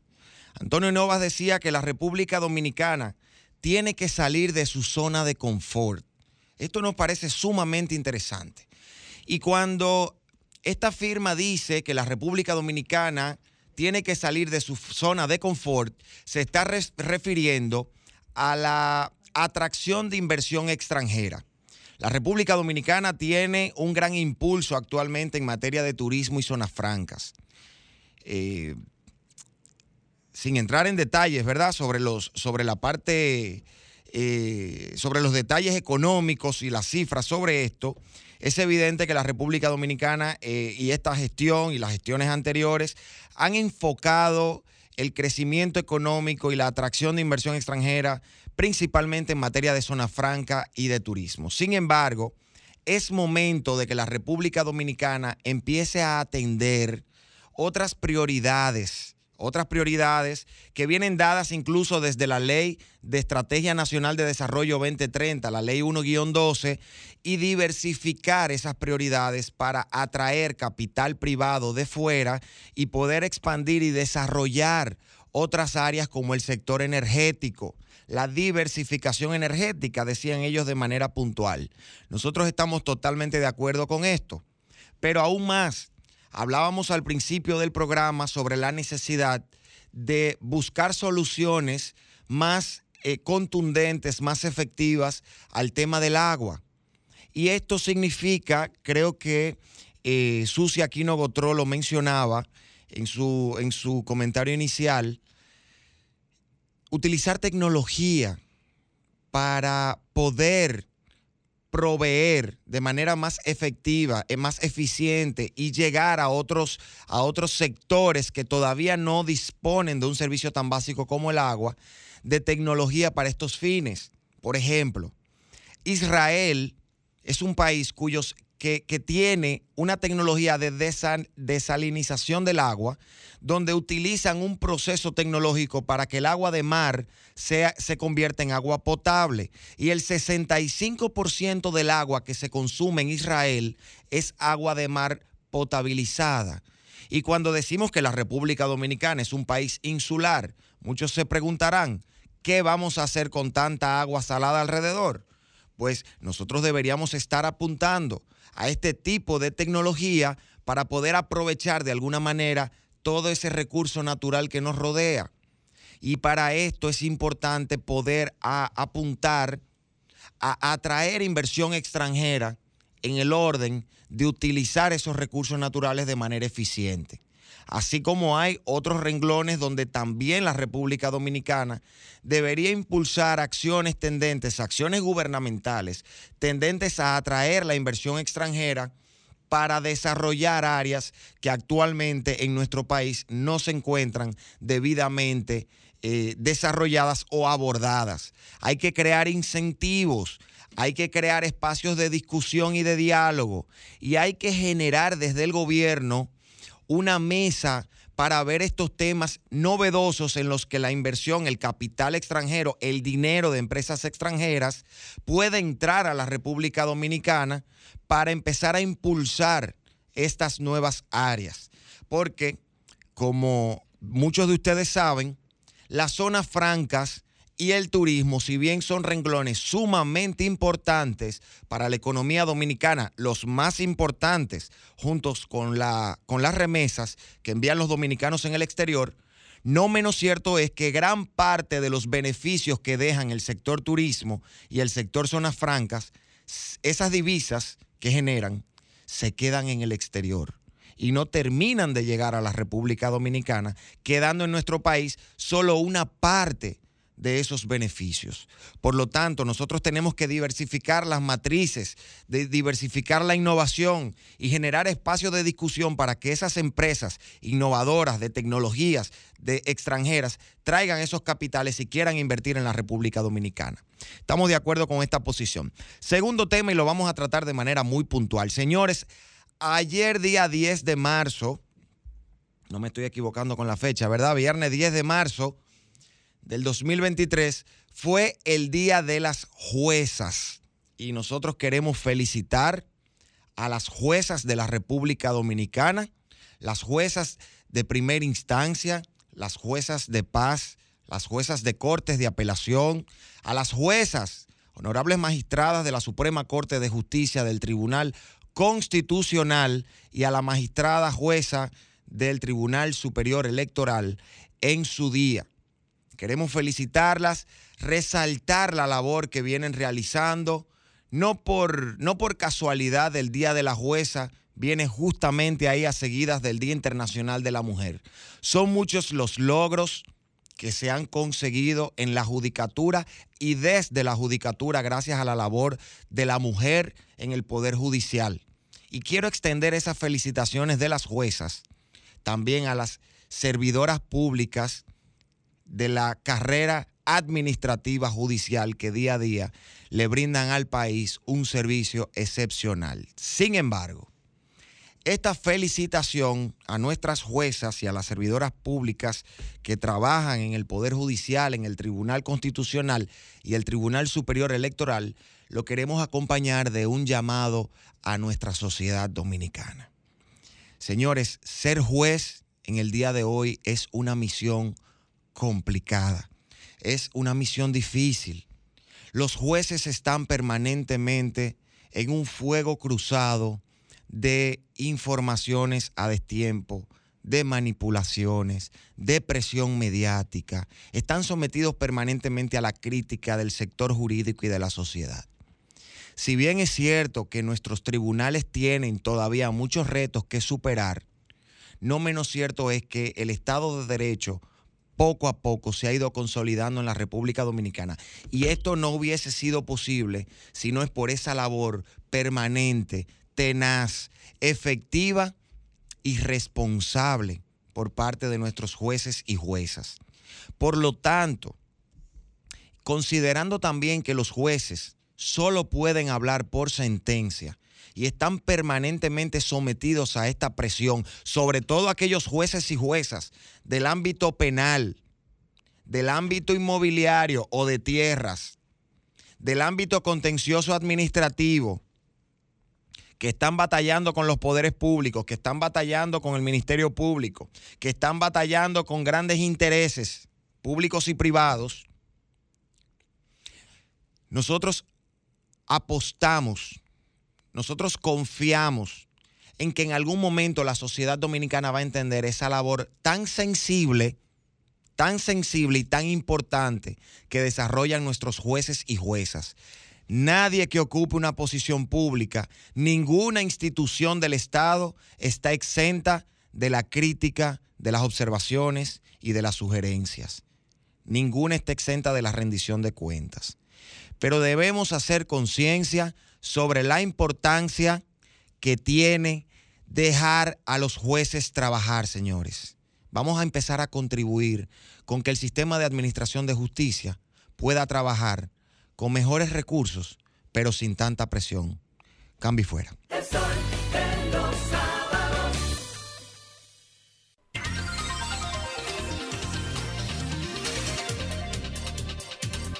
El 8 y 15 de la mañana. 8 y 15 de la mañana. Continuamos, continuamos con este sol de los sábados. Muy buen día para don, don Cristian Cabrera. Buenos días, República Dominicana. Buenos días al país, compañeros, a todos aquellos que hacen cada día lo mejor por nuestro país. País que hoy participa en el Clásico Mundial y se estrena de inmediato frente a Venezuela en un partido a las 8 de la noche, hora dominicana, 7 de la noche, hora del este de los Estados Unidos. Y ahí eh, me imagino que la participación dominicana dará de qué hablar. Sale como favorito sale hoy como favorito entre los pronósticos de muchos especialistas, pero también de las principales centros, los principales centros de apuesta, que como he dicho siempre, la economía mueve el mundo. Fíjese dónde va la economía y fíjese dónde va el mundo. A ellos, mi consideración, y ya ustedes ven que me encaqueté mi gorrita, los que están sintonizándonos por YouTube o por el canal eh, Telefuturo. eh, ya ahí ven ustedes todo el orgullo expresado, digamos, que en esta cabecita. Bueno, antes de pasar con mi tema central, quisiera exponer una denuncia de una joven frente al Ministerio de Turismo y me gustaría que viéramos el video para luego plantear algunas cosas. Adelante, adelante, adelante. Vengo aquí para hacer una denuncia ante el Ministerio de Turismo. Yo soy vivo aquí en la zona de Bávaro, eh, Macao, y con mucho sacrificio saqué un permiso de turismo. Zona de operación Playa Macao. Hemos luchado, me he endeudado grandemente, la deuda solamente crece, porque para uno echar para adelante aquí en República Dominicana, el pobre como uno pasa trabajo. Y se han impuesto dos o tres personas delante de mí en Playa, Macao. Una persona, la señora Araceli Valdés, que piensa que es dueña de Playa Macao y no me deja operar. Está compuesta con el Ministerio de Turismo. Hoy se hizo una reunión y el Ministerio de Turismo, vinieron dos personas de Santo Domingo del Ministerio de Turismo, Adrián Jiménez y Edgar González, que nos dijeron que no podemos operar en Playa Macao después que tenemos un permiso de turismo. Nos dijeron que no podemos operar. Tanto sacrificio, tan, un año de lucha, para que nosotros nos digan a sí mismos el derecho que nosotros tenemos, nos lo han atropellado. Han acabado con uno.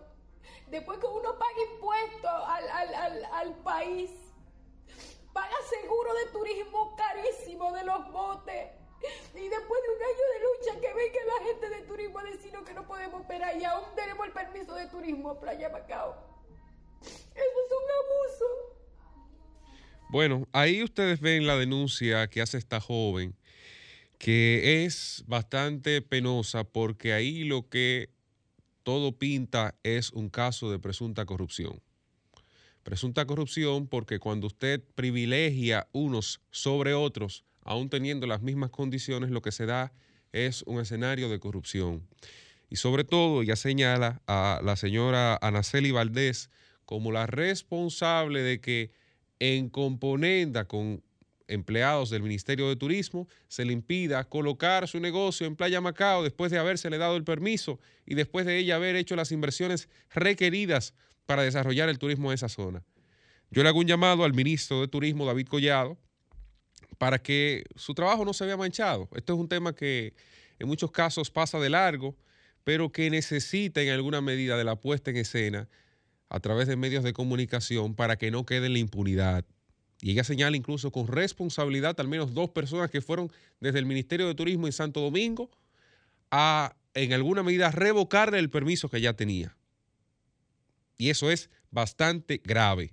Eso tiene toda la pinta de un acto de corrupción. Cuando viene a ver, le cogieron cuarto a, a la otra persona para priorizar su negocio sobre el anterior. Que eso es lo que casi siempre se da en ese tipo de negocios. En cualquier área de comercio. Pero bueno, de un tema paso al otro. Y yo le diría a mis amigos que eviten tomar préstamos en los próximos días. Deje que se aclare el panorama internacional en términos económicos. Ayer se conoció de la quiebra oficial del Silicon Valley Bank, que es el banco de los emprendedores. Es el banco utilizado para el desarrollo de muchos proyectos a través de Silicon Valley, que usted sabe bien, si lo ha escuchado por ahí, que es el espacio de emprendimiento quizás más importante del territorio estadounidense y por tanto donde muchos de los proyectos que son puestos y que son, digamos que de uso común de nosotros, un aparatico como el iPhone, eh, un- una computadora, eh, algo de inteligencia artificial, en la mayoría de los casos, si es de naturaleza estadounidense, es desarrollado ahí. Y resulta que con el quiebre del Silicon Valley, que estamos hablando de que esta semana su, su caída estuvo alrededor de un 68%, porque se esparcía el rumor de que el Silicon Valley estaba en una condición de morosidad.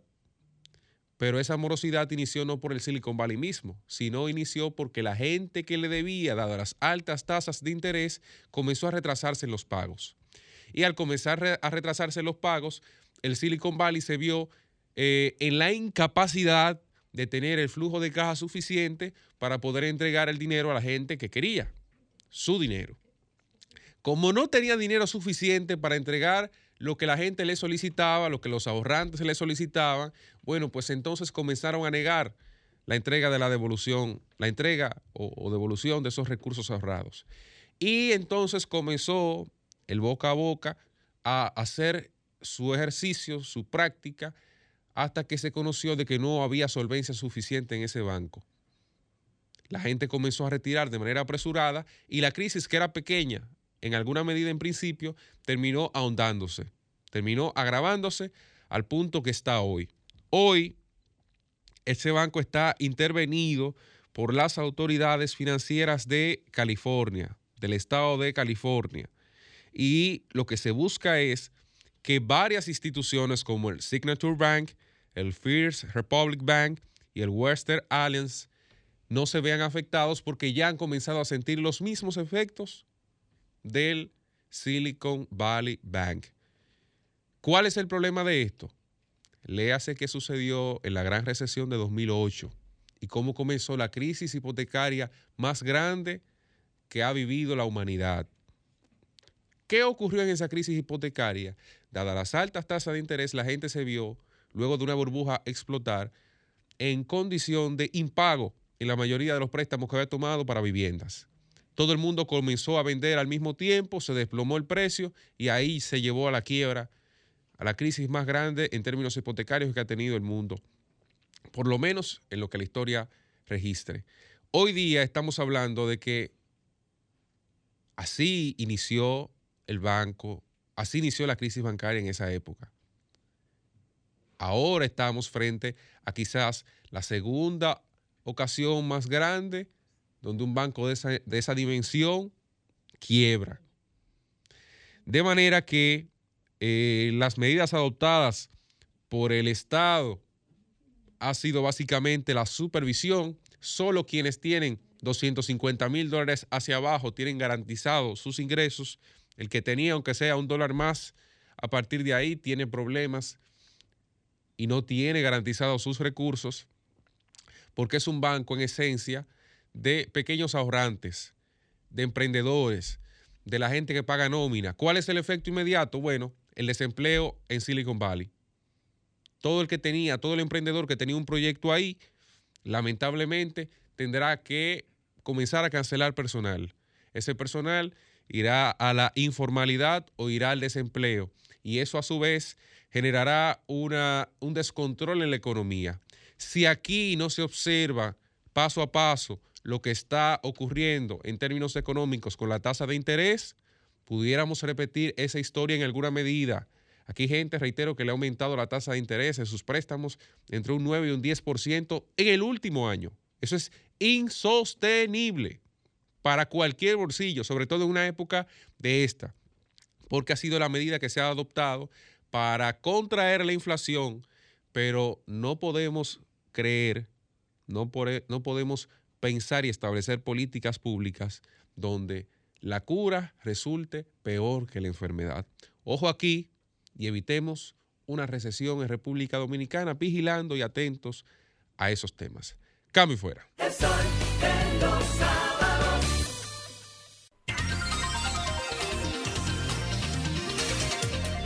A las 8 y 25 de la mañana continuamos con nuestra ronda de comentarios y es el turno de Roselvis Vargas. Buen día, Roselvis. Buenos días eh, a nuestro coordinador Yuri, a los demás compañeros y a la gente que nos sintoniza desde, desde temprano y a los que pues se unen en- este momento a la programación de Sol. Miren, señores, yo eh, eh, decía al inicio del programa cuando nos encontrábamos pues debatiendo o comentando la situación de la ex ministra de la Juventud, ahora suspendida vicecónsul en Barcelona, en España, Luz del Alba Jiménez, me, me abstenía en ese momento de, de hacer cualquier comentario porque estaba terminando de revisar la ley de función pública para hacer algunas puntualizaciones. De verdad que es bien bochornoso ver que primero, como inició todo, que a esta chica se le, y con esto que conste, o sea, quiero simplemente como eh, ver cronológicamente lo que ha pasado y cómo esto pudiera implicar y que seguro ha, ha- implicado y, y ha significado eh, eh, una desvaroli- desvar- desvalorización para la, la imagen de, de Luz del Alba Jiménez. Primero, se le destituye apenas un año después de haberla nombrado en el cargo. Recordemos que en ese momento todo surgió a raíz de que el consultor jurídico que ella tenía en ese momento en el, Ministerio de la Juventud, José Manuel Vidal Tejeda, llevó una carta a la Dirección de Compras y Contrataciones en la que eh, describía eh, supuestamente eh, el modus operandi que la en ese momento ministra tenía pues para intentar favorecer a una empresa con, con una licitación de unos 3 millones de pesos o con un contrato, mejor dicho. Esto fue recibido, esta carta fue recibida por compras y contrataciones, compras y contrataciones. La Contraloría General de la República y la Dirección de Ética Gubernamental concluyeron un informe que se depositó en la Procuraduría Especializada de Persecución de la Corrupción. En este momento no hay, hasta donde sabemos, no hay, porque no se le ha solicitado medida de coerción. Y esto lo digo para que eh, revisemos la ley de función pública. La ley de función pública, el artículo 88, fue en el que se amparó la directora de ética gubernamental, Milagros Ortiz Bosch, para solicitarle al presidente o sugerirle la suspensión del decreto que designaba a Luz del Alba como vicecónsul en Barcelona. Miren, la carta dice, la que le mandó doña Milagros al presidente de la República. Mm, ella refiere el, el informe que se depositó en noviembre del 2021 en la, en la PETCA y dice que en tal sentido, considerando la ley de función pública, la 4108, que dispone, procede la suspensión provisional de los funcionarios si resulta conveniente para una investigación judicial y administrativa. Entonces, a continuación, Milagros dice que sugiere la suspensión provisional de Luz del Alba. Pues fíjense algo. A seguido del artículo 88, el artículo 88 efectivamente dice que si conviene la suspensión administrativa para una investigación, pues que se haga. Como en efecto, eh, organismos del Estado, eh, como compras y contrataciones y la Contraloría y la propia DGI estaban haciendo una investigación. Bueno, pero finalmente llevaron el informe a la Procuraduría Especializada de estos temas de corrupción administrativa. ¿Qué dice el artículo siguiente al artículo 88? Que por cierto, hay que decir que esta parte no está contenida en la carta, pero yo voy a decirla pues para que tengamos suficiente información. Ese mismo artículo 88 con el que Milagros Ortiz Bosch eh, sugiere que se suspenda Luz del Alba, dice que la suspensión será con goce del sueldo y tendrá una duración de hasta 72 días continuos, lapso que podrá ser prorrogado una sola vez. Estaremos atentos al tiempo. Eso significa que Luz del Alba y esto no lo digo en detrimento de Luz del Alba, esto lo digo para que tengamos más información, porque aquí no podemos linchar a una persona sin irnos a lo que dicen las leyes estrictamente. Bueno, se supone que Luz del Alba estará cobrando su sueldo durante los siguientes 72 días y si en la suspensión se prorroga por una sola vez, como dice la ley, seguirá cobrándolo por ese tiempo. Dice el mismo artículo en el que se ampara la DIGEI, la Dirección de Ética Gubernamental, la suspensión con goce de sueldo terminará por revocativa de la medida, por decisión de sobreseimiento, por absolución en la investigación o por imposición de una sanción. Pero vamos a lo siguiente. Oigan esto, señores. El artículo 89, ¿qué dice el siguiente artículo?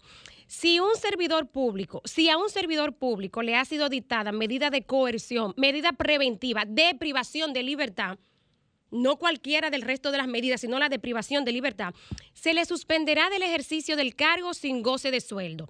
Esta suspensión podrá tener una duración no mayor de seis meses. A Luz del Alba, cuando se, eh, se destapó esta situación en diciembre del 2021, no se le suspendió por seis meses. Pero vamos a todo esto, ella ni siquiera tenía una medida de coerción en ese momento. Que digamos, si hubiese tenido una medida de coerción y no cualquiera, sino la que la priva de libertad, como dice la ley, acogiéndose a esa ley, el presidente hubiese podido, si ella tuviera medida de coerción, haberla suspendido por seis meses, pero no, fue más drástico. Con apenas un informe depositado en la Procuraduría, sin una medida de coerción, fue más drástico y la destituyó. Ahí no valió la ley de función pública, no, vamos a, a- a apelar a estos seis meses de, de- de suspensión, pero no. Estamos hablando que lo primero es que ella no tenía ni siquiera una medida de coerción, que habiendo tenido una medida de coerción, repito, de privación de libertad, pudo habérsele suspendido por seis meses, pero no se le destituyó. Entonces, atención a esto. Michel Dicen, señores, el ex administrador de la lotería, lo primero que se hizo cuando se produjo el fraude, para los que no recuerdan, fue una suspensión, un decreto suspendiéndole. A él no se le destituyó, a él se le destituyó posteriormente e incluso se le destituyó antes de que se le dictara medida de coerción. Para que ustedes vayan a ver el riesgo, debo decirlo así, lo delicada que es la función pública. A este señor que finalmente se le eh, absolvió, salió absuelto por falta de pruebas, según dijo el, el tribunal, el mismo tribunal que condenó a otros, porque valoró otras pruebas en contra de otros. Señores, a este hombre no se esperó a Michel Dicen hace casi dos años tener una medida de coerción. Lo primero se le suspendió y luego se le destituyó antes de que se le dictara la medida de coerción, pero oh, pasó su medida de coerción de 18 meses, pasó el juicio, el hombre fue absuelto y ahora ¿quién le devuelve ese tiempo? ¿Mm? Aquí habla de que por absolución en la investigación, como se le absolvió efectivamente, o por imposición de una sanción, que en este caso no hubo sanción, sino que se le absolvió. La suspensión se levantaría, pero claro, no hubo suspensión porque la suspensión no puede ser más allá de seis meses. Pero estoy poniendo todo este escenario para que ustedes vean todas las herramientas legales que tienen los funcionarios públicos establecidas en la ley de función pública.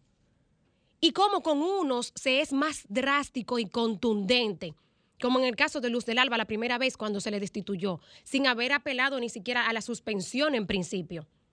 Y que la suspensión era mucho, porque ella ni siquiera tenía una medida de, co- de- de- coerción en ese momento para apelar a la, a la- a la suspensión por seis meses. Pero bueno, ahí estoy tirando los datos para que ustedes sean los que evalúen con todas estas herramientas que tiene el gobierno y que tiene la propia ley, todas las opciones que pudo haber. No, la trajeron a todo este proceso, apelando a esta misma ley. Pena por luz del alba, que el artículo 72, que habla del recurso administrativo de reconsideración, porque ella puede, eh, eh, eh, digamos, someter un recurso de reconsideración por esta suspensión, pero es ante su superior. ¿Y su superior quién es el presidente? Yo no me lo imagino sometiendo un recurso de, de reconsideración a este decreto que la suspende ante el, ante el presidente. ¿Mm? Qué difícil la tiene Luz del Alba. El sol de los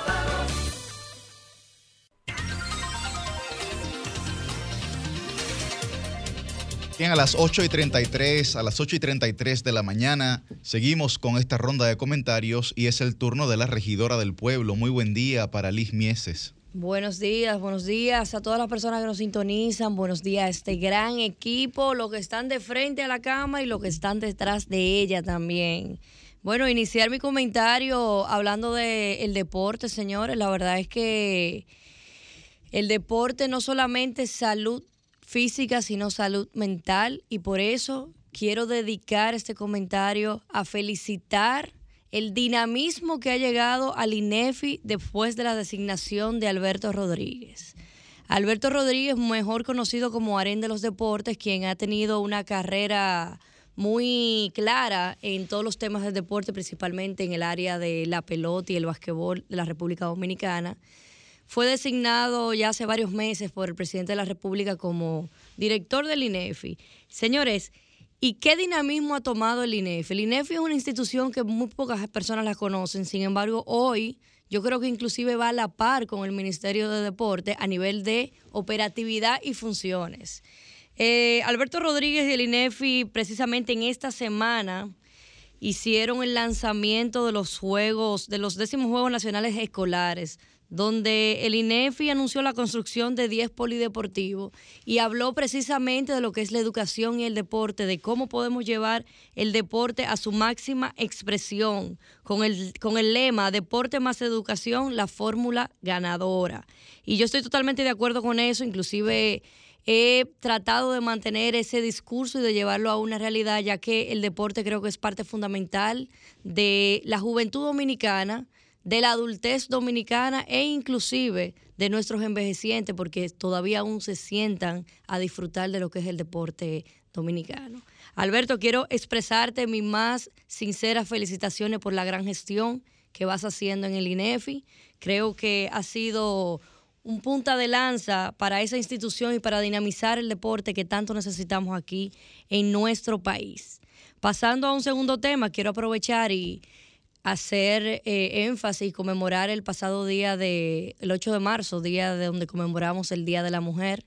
Particularmente creo que eso es un día que debemos de conmemorarlo todos los días por todas esas mujeres luchadoras, todas esas mujeres que han tenido un sacrificio para que hoy las mujeres del mundo completo podamos llegar a los espacios donde estamos hoy y, y seguir empoderándonos para los mismos. Y recordarle también a la, a la gente y precisamente a las mujeres que nosotras somos las primeras que debemos de empoderar a las otras.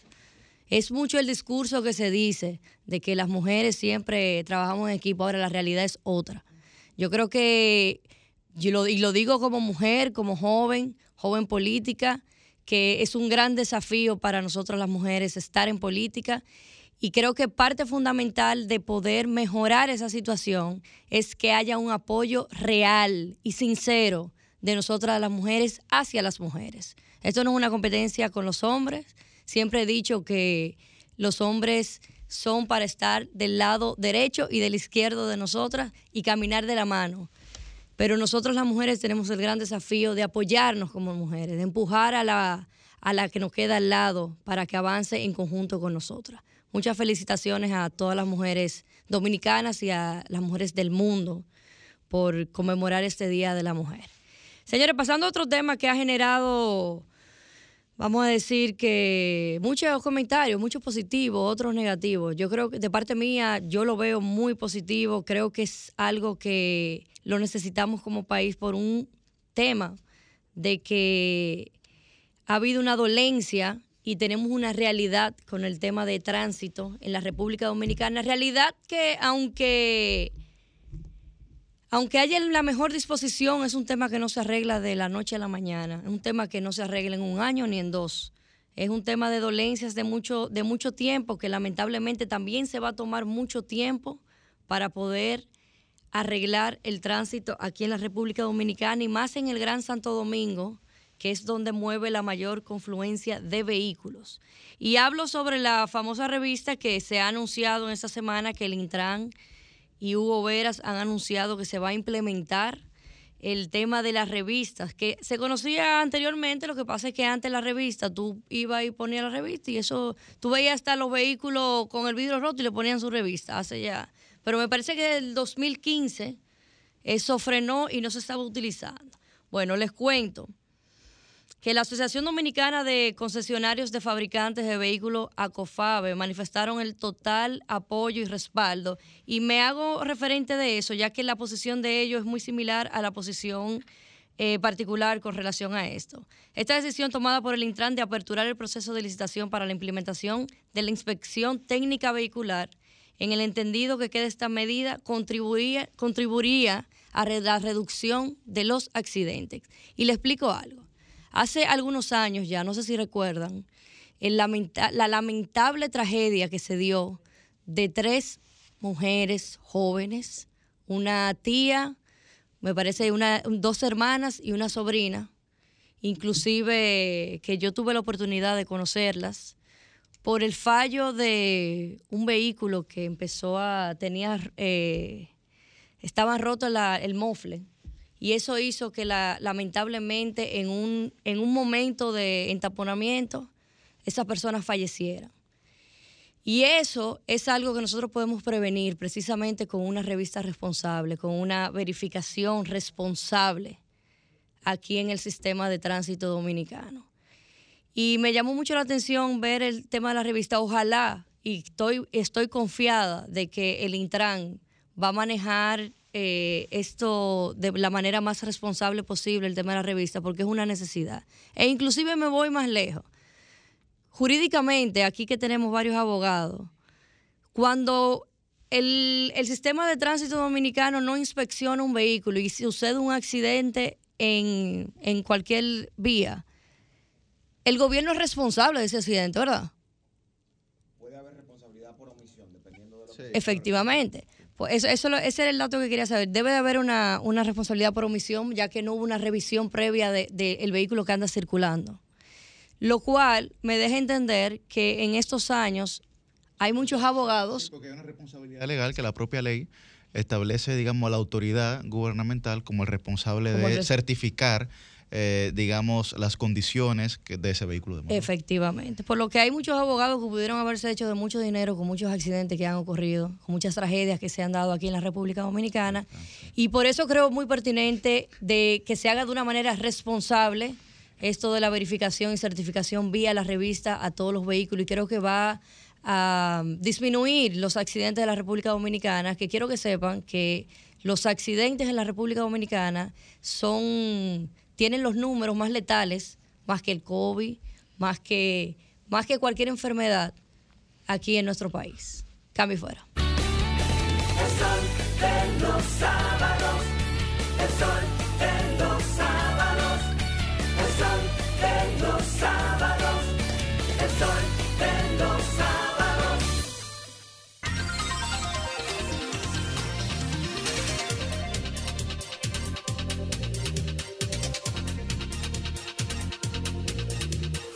8 y 46 de la mañana estamos de vuelta en este Sol de los Sábados y continuamos con nuestra ronda de comentarios.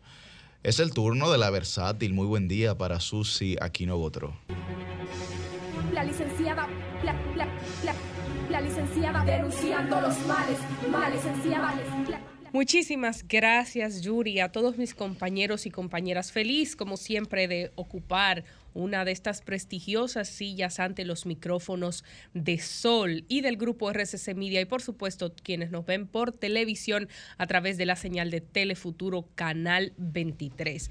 Señores, primero eh, saludar una iniciativa que eh, nos hace llegar nuestro querido Yamil Atías. Con Yamil trabajamos juntos en la Asociación de Industrias de República Dominicana hace un tiempo y él es el coordinador de la Brigada Vial de la Junta de Vecinos de NACO. Esto es un tema el que él me presenta que quiero compartir con ustedes y, y mostrar un poco las imágenes de una iniciativa que tiene esta Junta de Vecinos de hacer los jueves de denuncias a través de la cuenta de redes sociales de la Junta de Vecinos de NACO, donde ellos publican las infracciones de tránsito que se cometen en el sector para, eh, por supuesto, tapando los números de la placa de los vehículos para también un tema de privacidad, pero para que todo el que lo vea se haga eco de esta situación. Ahí vemos algunas de las imágenes y puedan cambiar esta conducta. Usted sabe que el dominicano cuando sabe que lo están vigilando, entonces se comporta de una mejor manera. Ellos también han manifestado que quieren venir acá al programa. Vamos a, intentar canalizarlo para cuando eh, haya un espacio ellos puedan acercarse aquí, porque creo que es algo que deben replicarlo todas las juntas de vecinos y todos y los que nos sintamos de alguna manera eh, cercanos a esta causa, eh, defenderlo y manifestarlo. Esta misma emisora está ubicada en el sector de Naco, por lo que entiendo prudente eh, que nosotros denunciemos cualquier cosa que ocurra en un sentido negativo y que cada uno como ciudadano asumamos nuestra parte. En otro orden, también quiero saludar otra iniciativa de la cual pues siento que fui parte en esta semana porque eh, estuve eh, encargada de realizar la maestría de ceremonias de un evento que para mí fue muy significativo y fue el lanzamiento de un concurso llamado Juégatela por los Derechos. Este concurso eh, está organizado tanto por el Defensor del Pueblo como por el ITLA para que estudiantes del ITLA puedan aplicar y participar y diseñar un videojuego para que la gente pueda aprender sobre derechos humanos y aplicarlo. Esto como una iniciativa con el objetivo de que los más jóvenes a través de la herramienta del juego puedan conocer sus derechos y puedan reclamar si estos son vulnerados. Me parece que eso es una buena decisión, no solamente por parte del ITRAL, sino por parte de nuestro defensor del pueblo, Pablo Ulloa, que busca siempre estar adelante con la tecnología,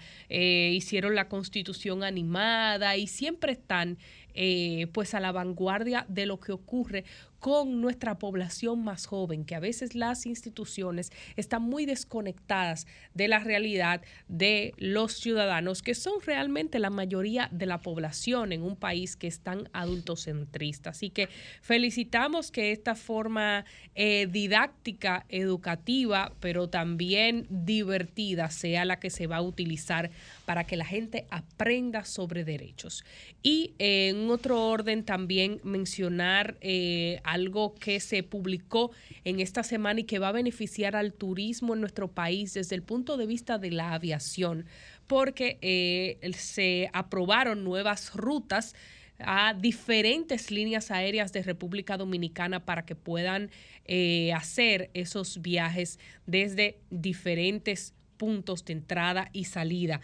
Para Air Century, la línea aérea, se le aprobaron 10 rutas directas y regulares por el aeropuerto de Punta Cana dirigidas hacia La Habana, Cuba, Orangestad, Aruba, Willemstad, Curazao, Phillipsburg, San Martín, Cartagena, Colombia, San Juan, Puerto Rico, Maracaibo, Venezuela, Valencia, España, Montego Bay, Jamaica y New York, Estados Unidos. Esto lo informó el presidente de la Junta de Aviación Civil, el señor José Marte Piantini, quien destacó esta eh, decisión que da la institución luego de tener todos sus procesos como algo positivo para que más viajeros lleguen a República Dominicana, porque estos son mercados importantes para el país para incrementar estos viajeros en el territorio nacional. Y así también pues se le dio un permiso especial a Sky High para rutas Santo Domingo, Guyana Francesa y Santo Domingo, Puerto España.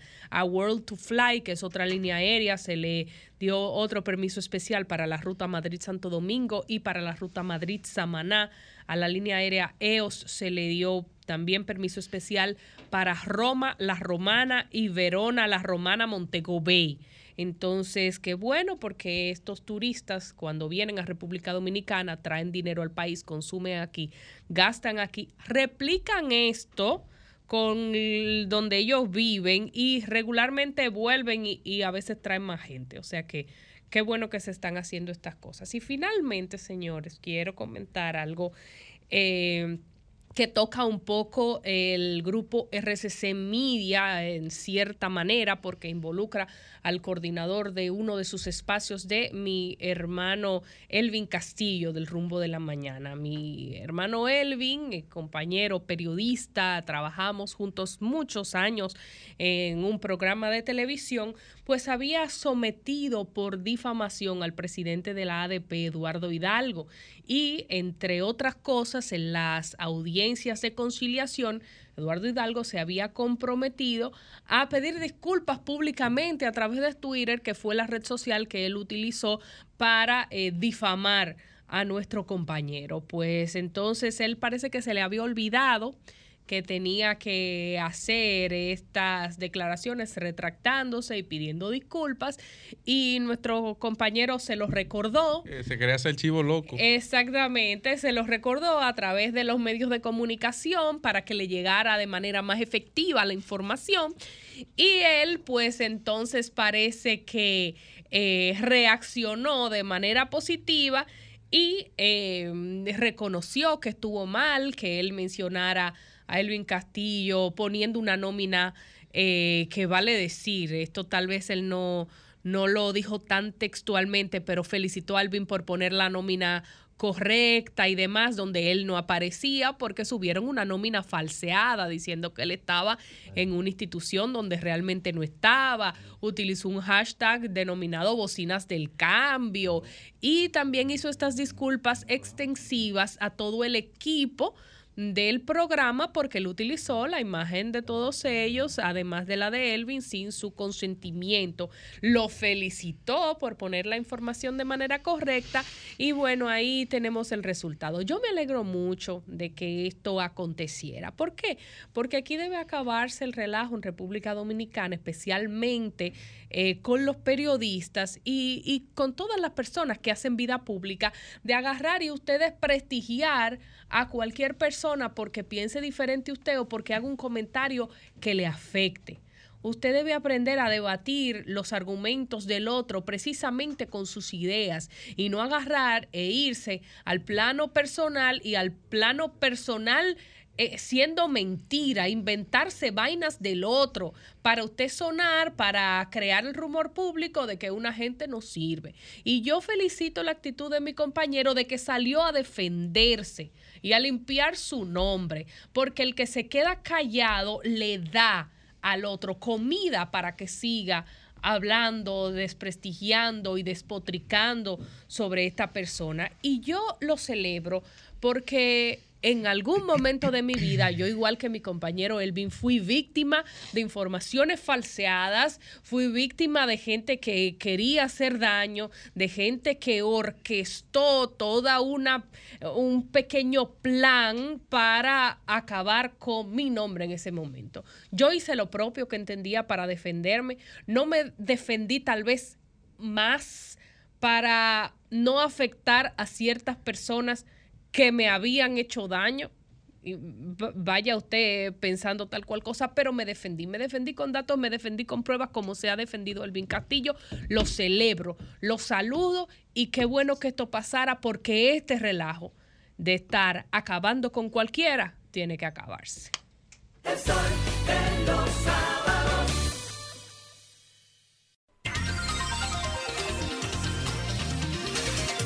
8.56 minutos de la mañana y ha llegado el turno del titán de la juventud, el Charles Leclerc, esta escudería Ferrari.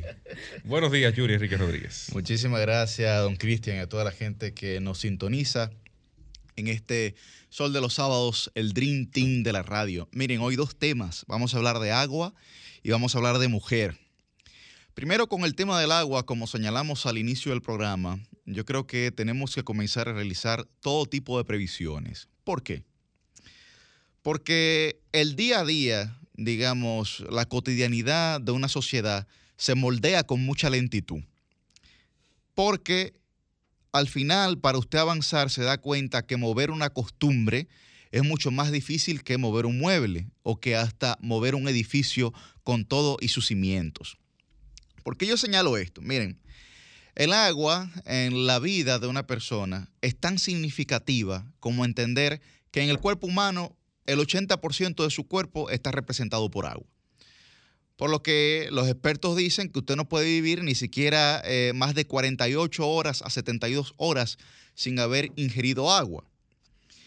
¿Qué pudiera generar el tema de la sequía en la República Dominicana, que ya lo está generando en sectores del Gran Santo Domingo? Desabastecimiento, evidentemente, como primera medida y como consecuencia, entonces, contaminación. Visto desde el punto de vista social, visto desde el punto de vista no solamente de derechos, pero de políticas públicas, el agua es un generador de estabilidad social. Oigan lo que yo le estoy diciendo, el agua es un generador de estabilidad social, sobre todo en los sectores de menos poder adquisitivo o marginados. ¿Qué ha ocurrido en la circunscripción número uno? Bueno, arrancó, digamos, arrancaron los efectos de esta sequía en el sector 30 de mayo. Tengo varias personas, por ejemplo, de la calle Sánchez, que me han dicho, Yuri, nosotros ya esta semana hemos incurrido en gastos de más de 4 mil, 5 mil pesos por la compra de camiones de agua. Pero también está ocurriendo en, sector, en el sector de Manganagua, donde ahí la gente está al grito, por no decir que está dada al pecado con esta situación. Y hay que resolverla. Por lo que nosotros tenemos que incurrir primero, primero en una pedagogía del uso del agua porque hay que generar conciencia sobre cómo racionar el agua. y las instituciones encargadas de, eh, de estos servicios tienen que arrancar con este tema. Porque, como señalamos anteriormente, estamos en el primer trimestre del año y nos quedan eh, nueve por delante. ¿Qué se va a hacer? Nueve meses, perdón, no trimestre, nueve meses por delante. ¿Qué se va a hacer? Porque los efectos se van a agravar, se van a agravar de cara a julio. De cara a julio, ojalá que vengan los famosos aguaceros de mayo. Si eso no ocurre, nuestra situación con el tema del agua va a ser muy difícil y tenemos que tomar acción en ese sentido.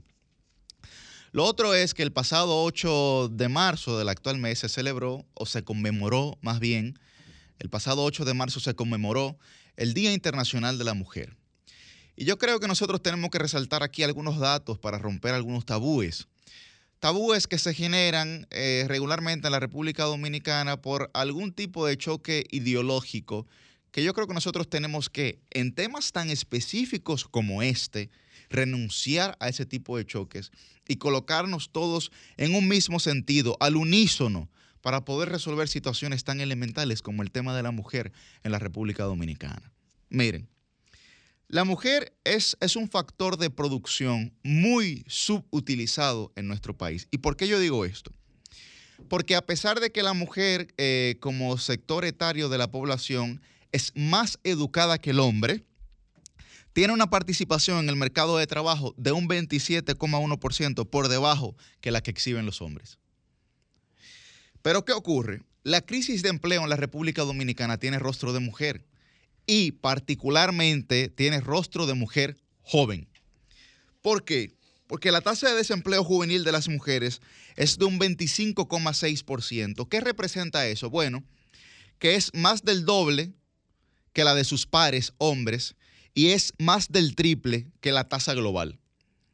Por lo que la situación, eh, digamos, de las mujeres jóvenes en la República Dominicana está un tercio por debajo eh, de, de la globalidad y está a un doble por debajo de lo que representan para los hombres jóvenes. Yo creo que a este tema nosotros tenemos que dedicarle suficiente atención para generar políticas públicas en ese sentido que garanticen el acceso primero al empleo y luego al empleo de calidad a las mujeres jóvenes de nuestro país.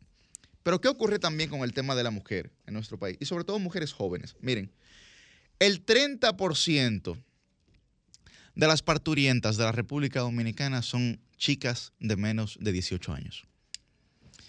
Estaba viendo un documental que eh, va a salir próximamente en el que eh, cuestionaban, le hacían, digamos, una serie de preguntas a doctores encargados de maternidades y en uno de los casos le preguntaron cuál era la, la, la, la niña, la chica de menor edad que había dado a luz.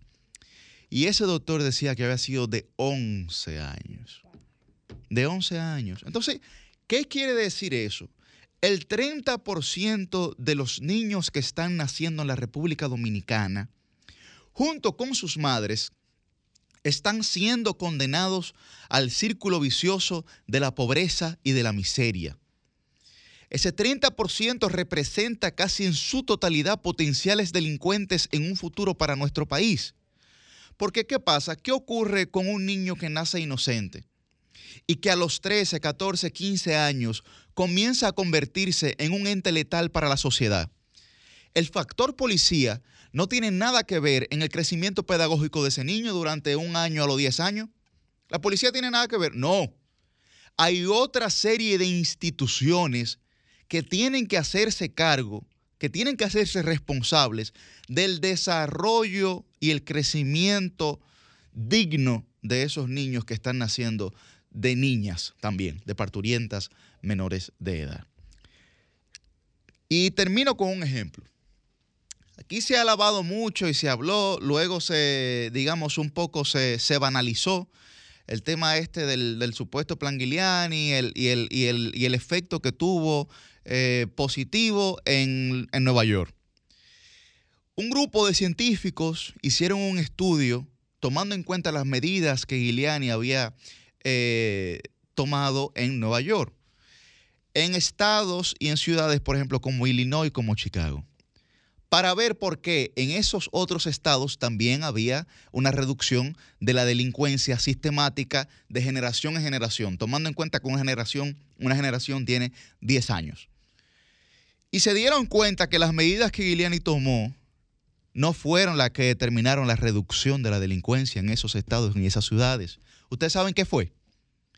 La ley de aborto que se aprobó en esos estados que propiciaron que miles y miles y miles de niños que iban a nacer condenados al círculo vicioso de la pobreza y que se iban a convertir en potenciales delincuentes, no nacieran. Yo sé que es un tema duro y yo sé que mucha gente no le gusta hablar sobre este tema, pero lo que ocurre en la República Dominicana que ya hasta el hartazgo lo hemos mencionado aquí, sobre encabezar la tasa de embarazo adolescente en toda América Latina, es, tiene un nexo causal directo con la pobreza, tiene un nexo causal directo con la delincuencia y tiene un nexo causal directo con que la República Dominicana también sea el país que encabece la tasa de desempleo juvenil en toda América Latina. Si quieren buscar la consecuencia, la podemos buscar y, y hacer paliativos, como hemos hecho durante toda la vida. Si queremos trabajar con el origen, Aquí creo que tenemos posiblemente varias soluciones. Cambio fuera.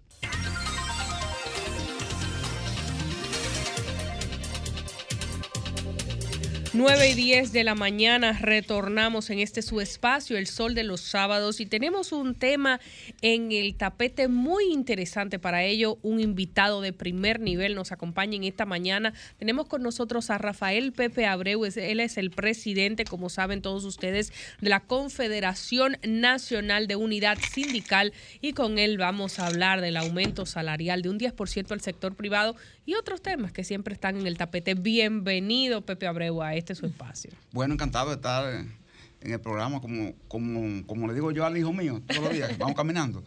Ponme los muchachos. ya se sabe que es este programa. Este Muchísimas gracias, don Pepe. Cuéntenos la, la posición de, de, la Confederación con respecto a este aumento salarial, cómo va a, a proceder la aplicación, se sienten eh, satisfechos con la decisión y demás. Sí, es importante decir que esta tarifa en revisión, que se trata del lo, el que agrupa al sector privado no sectorizado, que es el mayoritario, ¿verdad? Sí. De, la, de la unidad productiva, vencí en realidad el 16 de julio. De manera que se discutió por adelantado y lo que se aprobó, ese 19% fraccionado, eh, se consiguió, di, diríamos que antes de lo que estaba previsto. Cuatro okay. meses antes, digamos. Ustedes vieron, ustedes vieron una actitud empresarial, ¿verdad? Que daba vuelta al tema, alegando que no se habían podido reunir, que esto, que aquello. Y dentro de la visión empresarial est estuvo prevaleciendo el criterio, aunque no te lo declaraban, pero era obvio, que ellos no querían sentar el precedente de que se hiciera una revisión adelantada.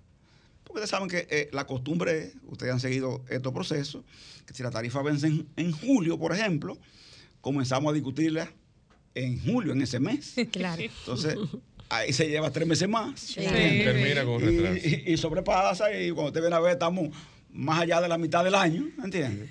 Y no, hemos, y no, hemos, llegado a un acuerdo. Entonces había todo ese proceso que finalmente, finalmente, eh, los empresarios, después de muchas reuniones que no salen públicas, porque la que salió pública fue la del cierre, ¿verdad? Sí, la claro. final. Pero hubo much, muchísimo trabajo antes eh, que, se, que se hizo para arribar a eso, que cerramos el miércoles, tuvimos de las 10 a las 5 de la tarde y finalmente sacamos ese acuerdo. Uno lo que plantea frente a eso es, bueno, los mínimos en realidad, los salarios, los salarios mínimos, uno sabe que no construyen bienestar, uno no puede engañarse a sí mismo. Los salarios mínimos, mínimos en realidad son salarios más bien de, de, sobrevivencia, sí. son piso mínimo claro, un parámetro. para que a ningún empresario se le ocurra pagar menos, ¿entiendes? Pero no es que eso construye bienestar. Ahora se tiene la obligatoriedad de hacer estas revisiones, porque después de todo, después de todo, mientras más bajo sea el piso mínimo, entonces el adelante, ¿verdad? El encadenamiento del conjunto de los trabajadores también se afecta. Entonces, Claro. lo importante para nosotros fue que finalmente pudimos cerrar esta discusión y ahora se abre otro proceso, que es el proceso de seguir con aquella tarifa pendiente. ¿Cuáles son las inmediatas? Por ejemplo, zona franca, que toca ahora, y sector turístico, que también toca ahora. Después viene construcción y otras. A propósito de los sectores, don Pepe, si pudiera explicarle a la gente que nos escucha, que quizás no entiende bien esto del sector eh, eh, privado no sectorizado, ¿cuáles son los que entran ahí? Porque hay gente preguntándose, bueno, ¿yo estoy dentro de ese aumento o no? Para que la gente lo, lo entienda bien. Es importante decirlo, sí. Esto se trata de, la- de las grandes empresas. ¿eh? Exacto. de la, de la empresa mediana, de la empresa pequeña, de la pyme, que fue una cuarta categoría que se creó. Saben que hubo Sí, mucha claro. presión en el tema este de la reclasificación de las empresas. Bueno, y se creó en la anterior tarifa la, la tarifa para la pyme, la cuarta categoría. Entonces ahí también entran los vigilantes privados, la compañía de vigilantes privados. Y entra el trabajo de campo. Es decir, en esta tarifa que se revisó están contenidos seis Atención escalas gente, salariales distintas, ¿verdad? Seis escalas salariales distintas. Entonces se le llama no sectorizado porque en definitiva es abarcativa de un tejido empresarial que es quizá el más complejo, ¿verdad? Porque tú estás sentado con la gran empresa de frente, pero también con la pyme, ¿entiendes? Entonces cada quien ala para, para un lado, ¿no entiendes? Para un lado, la pyme no, no quiere que, que tú hagas... Que se le mida con la misma vara de las empresas grandes. No quiere que se le mida con la misma vara, porque yo lo que tengo son tres empleados, yo trabajo con préstamos, todas esas cosas, ¿verdad? Salen a reducir. Entonces, en- cuando se habla de se- se- sectorizado, es porque, por ejemplo, cuando revisamos la tarifa de- del sector turístico, nos estamos refiriendo a hoteles, bares, re- restaurantes, Que está bien clasificadito y bien sector. delimitado. Exactamente. y cuando hablamos de zona franca, todo el mundo sabe, ¿verdad? A qué, A qué se- a tejido qué- empresarial y a dónde tú apuntas. Y cuando es construcción también. En el otro caso, en el primero, es abarcativo de, de tejido empresarial quizás más complejo y más amplio. Don Pepe, quería preguntarle, ¿cómo se manejó, cómo fue el tema del diálogo? Yo sé que pasaron muchas reuniones que, independientemente de lo que eh, algunos sectores comentaban, ¿cómo manejaron el diálogo del ministerio, el enlace con el Ministerio de Trabajo? Bueno, fue, hay que decir que a uno le gusta, ¿verdad? Cuando eh, la gente que se le da, que se da una función, como que se pone en ella a desempeñarla, ¿verdad? Porque aquí tenemos, se tiene la costumbre en el país, por tradición, que la gente se afana mucho por llegar ¿verdad? a los lugares, a los puestos, por ejemplo. ¿Quién no quisiera ser ministro, verdad? En un partido, todo el mundo Claro. quiere ser ministro. O director de, de determinada cosa, o directora, ¿verdad? Pero muchas veces cuando, cuando la gente llega, como que después que se instala, ¿verdad? Entonces se, no quiere cargar con la carga del cargo, sino con el cargo nada más, no con la carga del cargo. Entonces, eso implica, esa. eso implica muchas veces que, que prácticamente se, se paralicen, ¿verdad? Y que tú te dé tanta brega verlo, que muchas veces tú ves ma- ves al presidente Abinader, por ejemplo, en el caso de él, que está en, en- en- la presidencia ahora, que a ciertos directores o ministros. En este caso, en este caso, hay que decir que el ministro de Trabajo se empleó a fondo. ¿eh? Hay que decir que Luis Miguel de Cáncer se empleó a fondo, en reuniones con nosotros, con ellos, aparte. Y también el, director del comité, Martín Miese, ¿verdad? Él fue una persona, Ángel Martín Miese, ¿verdad? Fue una persona eh, proactiva en esa discusión, participando, eh, tratando de acercar, ¿verdad? Los sectores, porque mucha gente cree ¿Usted sabe lo que dijeron algunos medios? Yo lo oí. Pero eso fue una discusión relámpago. Qué rápido fue. Ustedes saben lo que eso implica. Eso tiene una surrapita, ¿verdad? Claro. Eso, porque no somos, no somos tontos, ¿verdad? Pero, pero, pero, no, no toman en cuenta que, to- que para llegar a este punto, ¿verdad? Donde llegamos, fue un proceso arduo de trabajo, porque en principio, en principio, de lo que el propio ministro era partidario, eso fue lo, lo- lo que planteó. yo creo que se lo planteó a ustedes en una ocasión, de un pacto por el salario.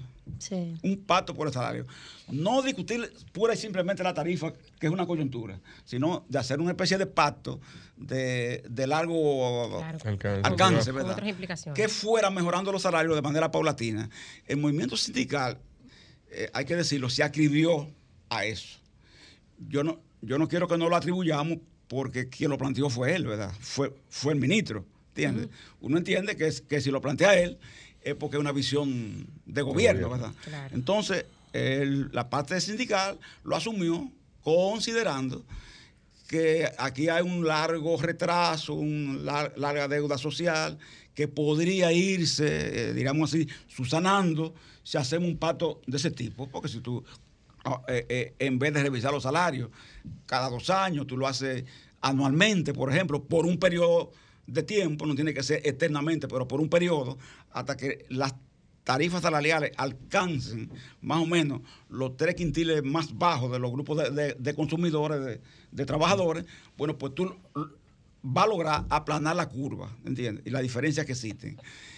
Pero el sector empresarial alegó no estar listo para un, lo que ellos llaman un salto de ese tipo y que prefería mejor la discusión Periódica, tradicional, sí. periódica, coyuntural, ¿verdad?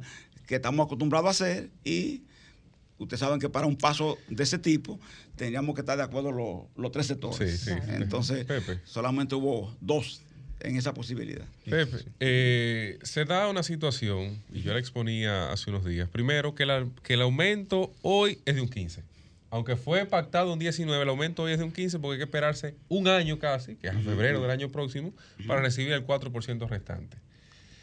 Y partiendo de eso, digamos que cómo se puede solucionar el tema de los salarios, porque se supone que la naturaleza del salario mínimo es empujar a los de arriba. O sea, que el que ganaba 20 mil pesos ahora tiene que ser empujado un poquito más allá. Pero lo que se da en la práctica es que se igualan. Dígase que la secretaria y la conserje, aunque a la secretaria le piden una licenciatura quizás, no y, y la conserje gana igual, porque ambas se empatan, digamos, en el salario mínimo. Eso es lo que en la práctica las empresas tienden a hacer. ¿Cómo, cómo dar paso a lo que realmente se pensaba al inicio, que era la discusión de fondo? Un aumento general de salarios. Eso es- todavía está en carpeta, se ha planteado, es posible. Fíjate, eh, eh, eso es interesante porque ese, eh, ahora es el, gran problema que se da. Es decir, fíjate cómo hay empresas que, por ejemplo, ese, esa primera partida de 15 puede poner eh, al trabajador base de inicio, ¿verdad? Vamos a poner el consejo, ¿verdad? Como Sí. decía, que ha hecho un trabajo muy importante, pero no lo puede comparar, por ejemplo, con, con la contable, como supone, o, o con la secretaria. Y ocurre que hay aquí en este país una secretaria que te puede ganar fácilmente 25 mil pesos Claro. y 24 mil. Y cuidado, aquí periodista ganando Y 20. cuidado, y cuidado. Periodista ganando Sí, 20. Exactamente. Eh, periodista en medio, ¿verdad? Ganando Ah, ya medio. subieron allí donde pagaban 18. Allá mismo. ¿qué es eso? Allá mismo. Allá mismo donde pagaban grave, 18. lo grave es que los periodistas, que, lo grave es que los periodistas están en la rueda de prensa cubriendo, ¿verdad? ¿Es así? La denuncia de los otros. Pero no, pero no pueden ellos hacer pueden- ellos, no pueden denunciar lo de ellos. que ese, que, ese, que ese salario del 15 no llega al 30. Mire, pero venga Entonces, entonces, viene de ahí. entonces crean, crean, crean un problema. Fuera de control. Porque eso, esos empresarios te dicen, ah, pero ustedes entonces están eh, forzando. Ellos que- Es que el objetivo del- de, los mínimos es precisamente eso, por eso yo le hablaba de piso mínimo a ustedes. Es que ese es el tema. El sentido que tiene ese aumento de los mínimos es lograr Esa es la entonces, naturaleza, pero la práctica es un poco diferente. Ese encadenamiento, ¿verdad? Encadenamiento en Claro. los salarios. Lo que pasa es que muchas Claro. empresas no lo producen.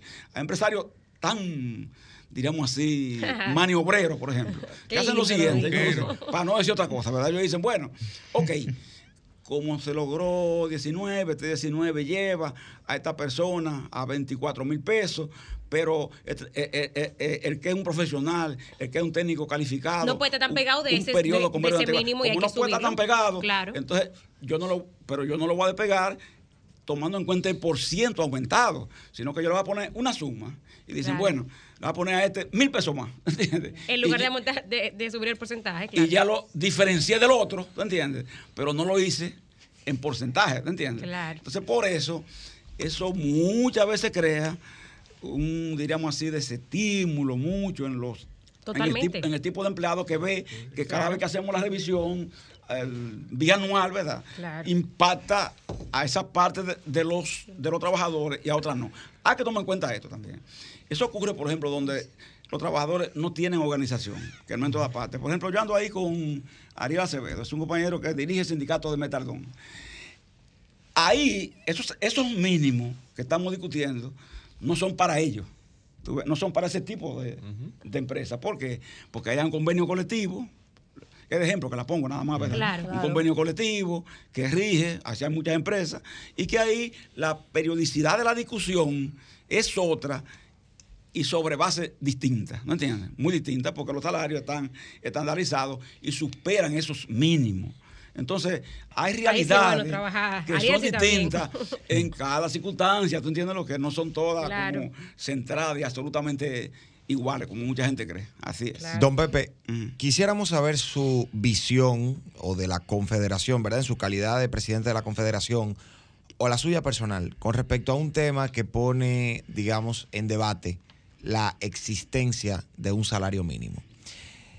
En la República Dominicana históricamente y en la mayoría de los países de nuestra región latinoamericana, creo que en todos, la discusión del salario mínimo o sobre el salario mínimo ha sido recurrente y permanente, porque es un mecanismo de garantizar ese piso, ese techo, ese, ese mínimo para que la clase empresarial, digamos, que tenga que ajustarse y no pueda explotar a los trabajadores de sus empresas, ¿verdad? Sin embargo, hay quienes se han opuesto a la en otros países sobre todo a la existencia de un salario mínimo por entender que más que un piso, ese salario mínimo se convierte en una almohada donde los empresarios descansan cómodamente sin que se pueda generar desarrollo o bienestar, como usted lo decía al principio. Países como Suiza, Italia, Hong Kong no tienen salario mínimo y son países de muy alto ingreso. Allí prevalece la ley de la oferta y la demanda en el contrato de trabajo y en las posiciones y los salarios. A largo plazo, ¿cuál es la visión de Pepe Abreu y o de la Confederación de Sindicatos de Trabajadores con relación al salario mínimo en la República Dominicana? Que la discusión sea permanente y continua para ir luchando con el, por el aumento del salario mínimo o que en algún momento la oferta y la demanda laboral se equilibre, ese, ese, haya un equilibrio entre la oferta y la demanda y que no haga falta hablar del salario mínimo en la República Dominicana. Ese es un buen punto porque actualmente en la Organización Internacional del Trabajo, OIT, que ustedes saben que, que- que es un órgano tripartito, ¿verdad? De Naciones Unidas. Eh, en la pasada conferencia de OIT, se celebra por lo general en, Suiza precisamente, uno de los temas fue el referido al mínimo salarial.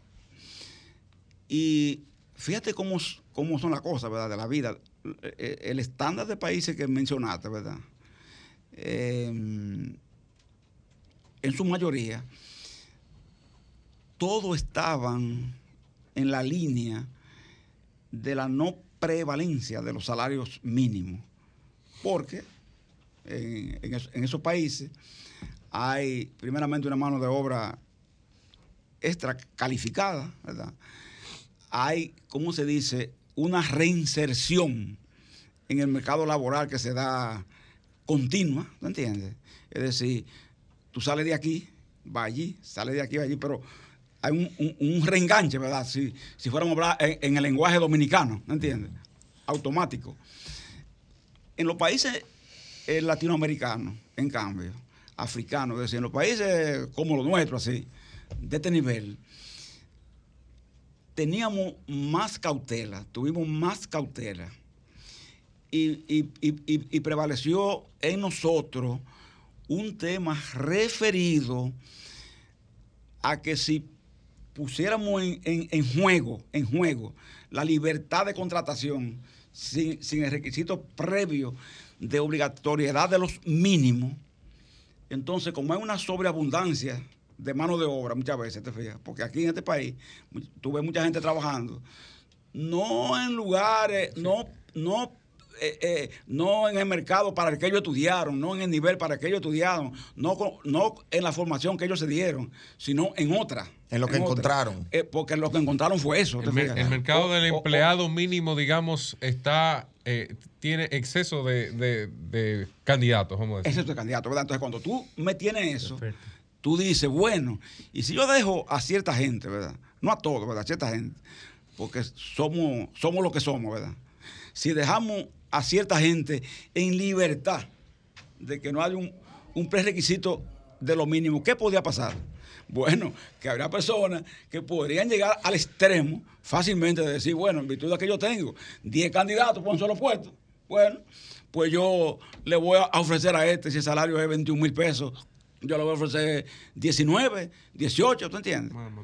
Y, y muchas personas, en virtud de una situación de urgencia en que se encuentran, pueden aceptar cualquier tipo de, de, de- de- de empleo, de trabajo, en condiciones de ese tipo. Entonces podría contribuir, en vez de en vez de aumentar la prevalencia del trabajo y dignificarlo, podría convertirse en una precarización peor. Entonces por eso fue que nosotros nos aferramos a lo mínimo. Pero el debate es interesante porque se está dando en este momento a nivel internacional. Claro. Bueno, Muchas pues agradecemos a, a don Pepe Abreu que ha estado con nosotros el día de hoy hablando sobre este tema del aumento del salario mínimo. Muchas gracias, don Pepe. Gracias a ustedes. A Cambio fuera. El sol de los sábados, el sol de los sábados, el sol de los sábados,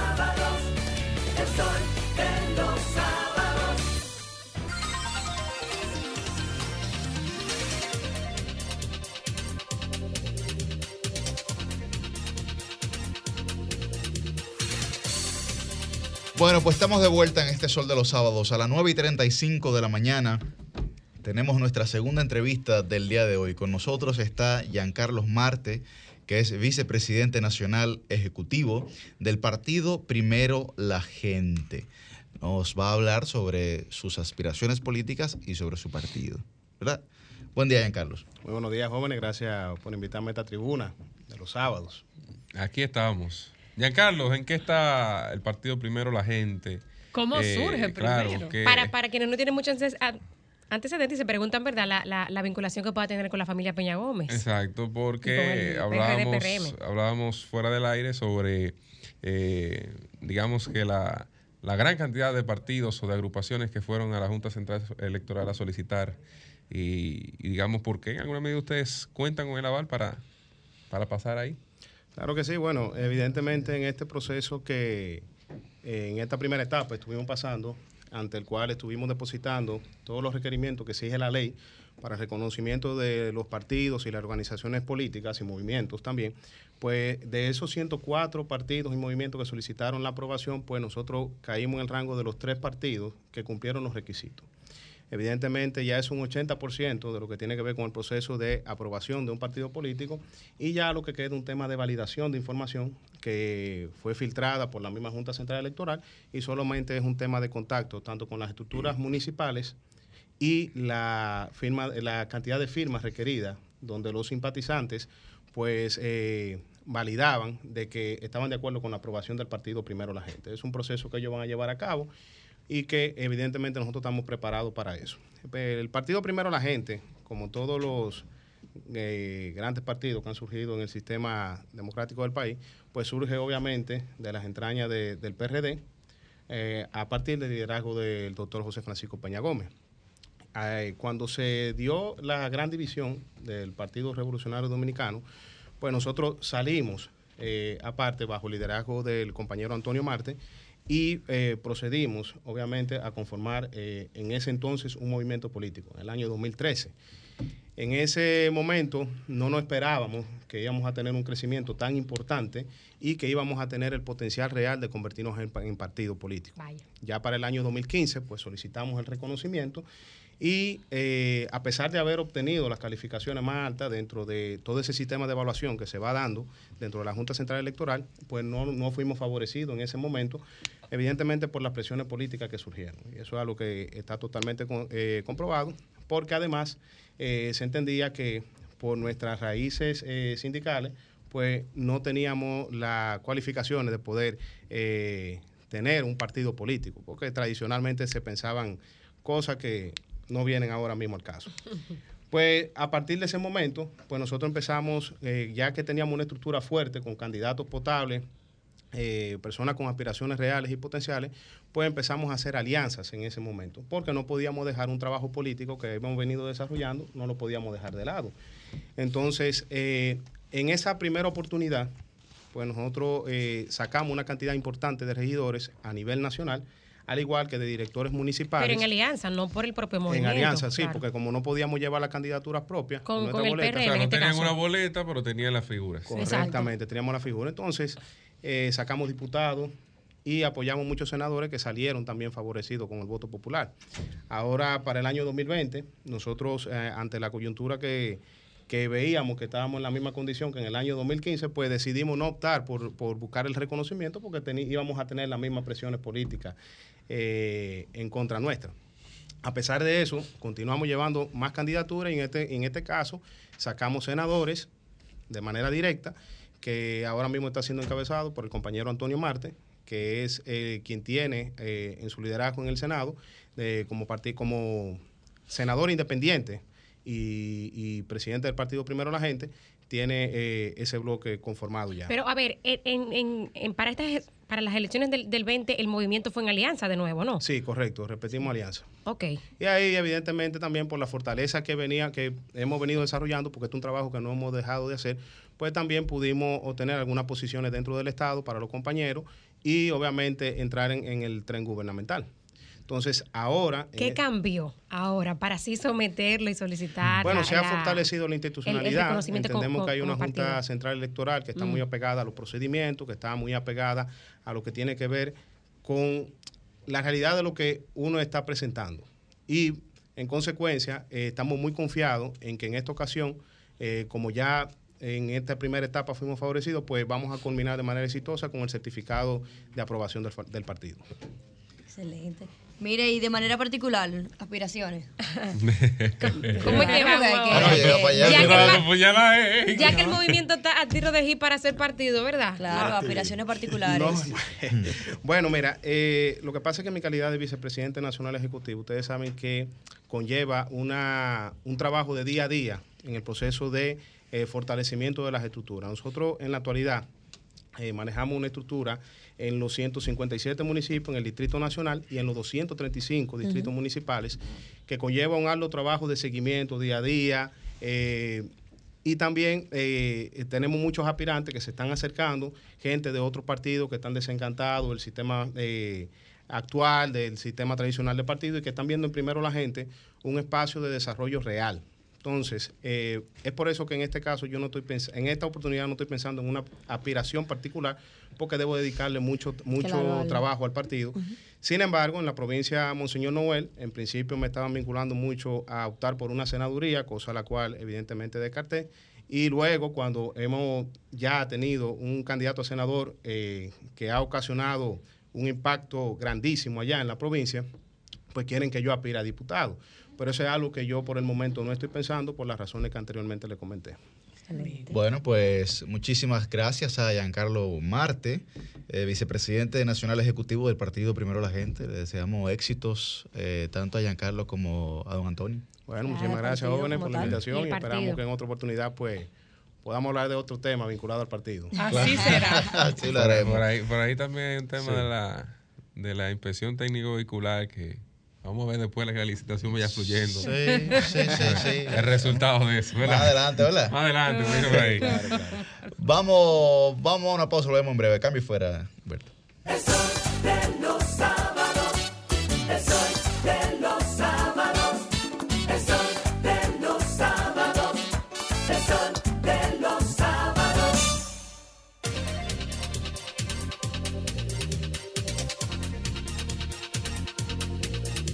Bueno, a las 9 y 45 de la mañana estamos de vuelta con este Sol de los Sábados y el día de hoy tenemos a Maritza Camacho, que es muy querida por todos nosotros. Que nos la queremos quedar con todo y Ha, orquídea. ha- ha- ha venido en un rol disociador porque ha traído una, ha traído una orquídeas que nos las queremos rifar. Tianini, estoy joseando por eso, Tianini. Ma- Maritza, Maritza Camacho es la presidenta de la Sociedad Dominicana de Orquid- Orquidiología y va a hablar con nosotros sobre eh, la exposición Faroles, Mariposas y Orquídeas que se celebrará del 16 al 19 de marzo en el Jardín Botánico.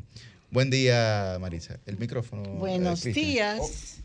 Ah, con esta bienvenida debo decirle que esta orquídea vino a traer aquí paz y amor. Ah, muy no discordia. Y No, unidad, jamás, y unidad. como siempre, porque eso es justamente Unidad, lo que Fran, ¿verdad? buscamos los que cultivamos orquídea, sembrar amor y paz donde quiera que vayamos.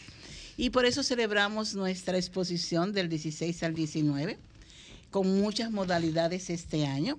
Por ejemplo, nosotros comenzamos para el público el jueves. Y ese jueves lo hemos declarado para personas adultas mayores, las cuales tendrán un precio especial ese día también de 100 pesos por persona. De la entrada, la entrada. De la entrada. Los que tengan mayores de 65 años. Así como dice la ley, pero lo estamos haciendo Más o menos solamente... así, eso que lucen como yo, así, ¿verdad? No, mi hijo. ¿Cómo así? No, mi hijo Para ver si yo. me cuelo. Los que lucen como yo, los que lucen como yo. Entonces, eso, ese día inclusive tenemos una charla que tiene que ver con la parte emocional. ¿Por qué cultivar las orquídeas de la parte emocional? Porque ya cuando las personas estamos en retiro, siempre estamos buscando qué hacer, de qué ocuparnos y, se- y creemos que nada más son cosas o nos vamos alejando. Entonces las orquídeas nos van acercando más a nosotros, a tener cierto nivel de tranquilidad. Tenemos un juzgamiento internacional. Este año, pues, Wow. como ya pasó la pandemia, pudimos traer los jueces, vienen cuatro jueces. Ese es un premio que para nosotros es sumamente importante porque quien lo gana pasa a formar parte del libro mundial de las orquídeas y la orquídea que gana se le pone el nombre, que el- un seudónimo, perdón, que el- la persona decida y a partir de ¿Es ahí... de la región o es mundial el, la- la- el concurso en el que van a estar participando? Es un, es un concurso que digamos es regional porque lo vamos a hacer aquí, pero pasa a ser mundial. Lo que Por- quiero decir, ¿compiten con otros países solo de la región o con No, países de, de todo si el hay mundo? una planta de nosotros que califique para competir con otras en un premio anual que se hace, entonces sí sucede. Por ejemplo, nosotros ganamos el año pasado, el, en el 2020, pero que realmente recibimos el premio en el 2021, una planta que era el segundo premio que se daba a nivel mundial y una planta nuestra la ganó. O sea, Marisa, para que la gente comprenda, esa exhibición de esas plantas y ese concurso que se hace es como lo hacen, por ejemplo, con, con los caballos. Por Sí. ejemplo, que y hacen una premiación y dice, o con los gallos, con los perros, ¿no? Es lo mismo, ¿no? O con una Miss Universo. Ah, muy bien. Excelente. Muy bien. Una Miss. República Dominicana también. Quería preguntarle si hay algún tipo de orientación particular para los asistentes que vayan, porque hay muchas personas que eh, las tienen, les interesa, tienen algún alguna necesidad de, de en cuanto a un tipo de orquídea en específico que le da algún tipo de, de trabajo hacerla florecer, porque también eh, no es tan fácil mantener una orquídea eh, en, en un estado bonito, requiere alguna dedicación. De paso, que, que, que diga ahí, eh, Susi, los talleres y las conferencias que habrá, porque esta que está aquí, estoy participando, en mi casa me dijeron que me iban a dar mil dólares si la orquídea que me regalaron para mi cumpleaños el año pasado me florecía. Entonces estoy en ese proceso de ganarme esos mil dólares. No, No. Si tú Vamos a- necesitas ayuda, Vamos a apoyarla a todas. no comisiona, exacto, no comisiona a nosotros esos mil dólares. Lo claro. resolvemos. Eso yo te lo resuelvo. Voy, a coger mis charlas y mi conferencia yo para allá, para la feria. Fíjense, nosotros ya le dijimos que que el sí. jueves vamos a tener una sobre la parte emocional de cultivo, ¿verdad? El viernes tenemos una de las orquídeas nativas nuestras. El sábado tenemos una de cómo, dónde poner sus orquídeas según sus especies. Y en la tarde tenemos una sobre enfermedades, el sábado. El Enfermedades viernes- de la orquídea. de las Sí. orquídeas, porque pueden venir de diferentes sitios, pueden ser por una ah, bacteria, pueden ser por un hongo, entonces que las enfermedades vienen por diferentes situaciones. En la mañana, el domingo, vamos a hablar de cómo nutrirlas. Y en la tarde tenemos otra, otra eh, charla sobre enfermedades. ¿Dónde están los horarios? ¿Están en, tien- tienen Todavía algún- no lo hemos publicado porque estábamos esperando respuesta de alguien que nos las dio en el día de ayer y todavía no lo hemos hecho. Eh, siendo la verdad, porque esto hay que buscar quién va a ir, quién está disponible. Pero tienen redes, ¿verdad? Para que la gente esté Sí, pendiente. sí, sí. Nosotros ¿Cuál- en ¿Cuáles son las redes? en la- tenemos, estamos en Instagram como Sociedad Dominicana de Orquideología y estamos en Facebook también. ¿Qué tanto Voy a dejar de afecta- seguir el ecuatoriano ese que yo sigo ¿Qué para tanto. ¿Qué tanto afecta la sequía que en la actualidad atraviesa República Dominicana, no solo a las orquídeas, sino a toda la flora? Mira, nos afecta bastante porque al igual que yo siempre comparo las orquídeas o las flores o las plantas con, con nosotros los seres humanos. Nosotros necesitamos una cantidad de agua para poder subsistir o si no nos deshidratamos. Igual pasa con las orquídeas. Si no se le da la cantidad de agua necesaria, pues se deshidratan. Por ejemplo, con las mías que yo he hecho, yo la, la he dosificado, eh, tienen una hora determinada para echársele agua y dado la escasez que tenemos, si se le echaban agua todos los días, pues estamos cada dos días. Pero se le da lo que, lo que es un buen baño para que ellas puedan sus raíces mantener la humedad, porque hace mucho sol también Sí. con, con el tiempo que estamos viviendo. Maritza, final- finalmente, tengo una, una duda. ¿Las orquídeas se dan de forma silvestre? Me, refi- Sí. me refiero. Sí. Me refiero, cuando usted va caminando, usted puede ver una mata de mango que cayó ahí y bueno, se dio, ¿no? Y, y- y tira mango. Pero eso ocurre con una planta que hay que cuidarla tanto como la orquídea. Sí, porque por eso tenemos las orquídeas nativas. Nosotros tenemos 352 especies de orquídeas nativas. Wow. En extinción casi todas. ¿Por qué? Porque el hombre cada vez que tumba una mata de mango o tumba una mata en el campo o Sobre en todo un el hombre. bosque, se va. Y como si pasa por ahí alguien no sabe que esa es una orquídea, porque no son igual que estas, son de diferentes formas, pues ahí se perdió pero ya sí se pueden dar silvestres. Nosotros tenemos los hep- hepatoglotis, que son unas que son de tierra, que también se pueden dar de forma silvestre. Sí cayó allí una semillita. Algunas veces cuando la cuando es un animal que la poliniza y uno no se da cuenta o no la trata, sus semillas vuelan y esas semillas pueden caer y germinar, pero con muy pocas posibilidades ya, pero pueden hacerlo. Yo lo que quisiera es que todos ustedes y todos los que nos ven aquí y nos oyen, pues vayan a la exposición del jueves al Seguro. domingo. Vamos a estar de 9 a 6, pero que no vayan a las 6 porque a las 6 cerramos. Sí, claro. Y tenemos un precio de 200 pesos. Tenemos los parqueos de Intet a la disposición para que las personas que no encuentren parqueo pues puedan hacerlo allí. Tenemos también muchas cosas, hay muchos vendedores este año que van a vender orquídeas, que van a vender sustrato, que van a vender cómo, cómo y dónde usted poner sus orquídeas. O sea que tenemos una variedad. Y usted puede pasar un día maravilloso. Tiene que coger con la mía. Excelente. para allá. Hay una, una representación. Del jueves, del jueves con la mía. 16, del jueves Yuri 16 Pablo. al domingo 19 de marzo. Exacto. Eh, vayan ahí con la familia, eh, que hay de comer, Yo hay pago la entrada nada pasear. más. Sí, tú pagas la entrada de todos. Ah, está bien, bien, está bien, sí. Y Cristian después del almuerzo. Exacto. Sí. Bien. Bueno, pues muchísimas gracias. María. Y le regaló una orquídea a cada uno. Si él tiene que ver una orquídea Está bien, 100, bien. 200 pesos, tranquilo. Sí. Bueno, no, también, si, si hay que buscar una orquídea ya yo se las regalo. Ah, una, una, una, No le diga eso, porque te- ahorita llegan con mucha No, no, gente, porque lo no, no. conocemos. Yo dicho- dije Una, una una, Bueno, muchísimas gracias, la Marisa. de la promoción. Muchísimas gracias a todos ustedes por haber sintonizado este Sol de los Sábados en este sábado 11 de marzo. Me parece que hay preguntas. Sí, sí, dos años Sí. y medio de gobierno, ¿verdad? Bueno, Más o menos. eh, el cálculo es ese. sí. 30 meses. 30 meses. Sí, dos años y ¿Cuándo que van a nombrar a Guido y a Ramón Alburquerque? Ay, Dios mío. Cambio fuera. Noche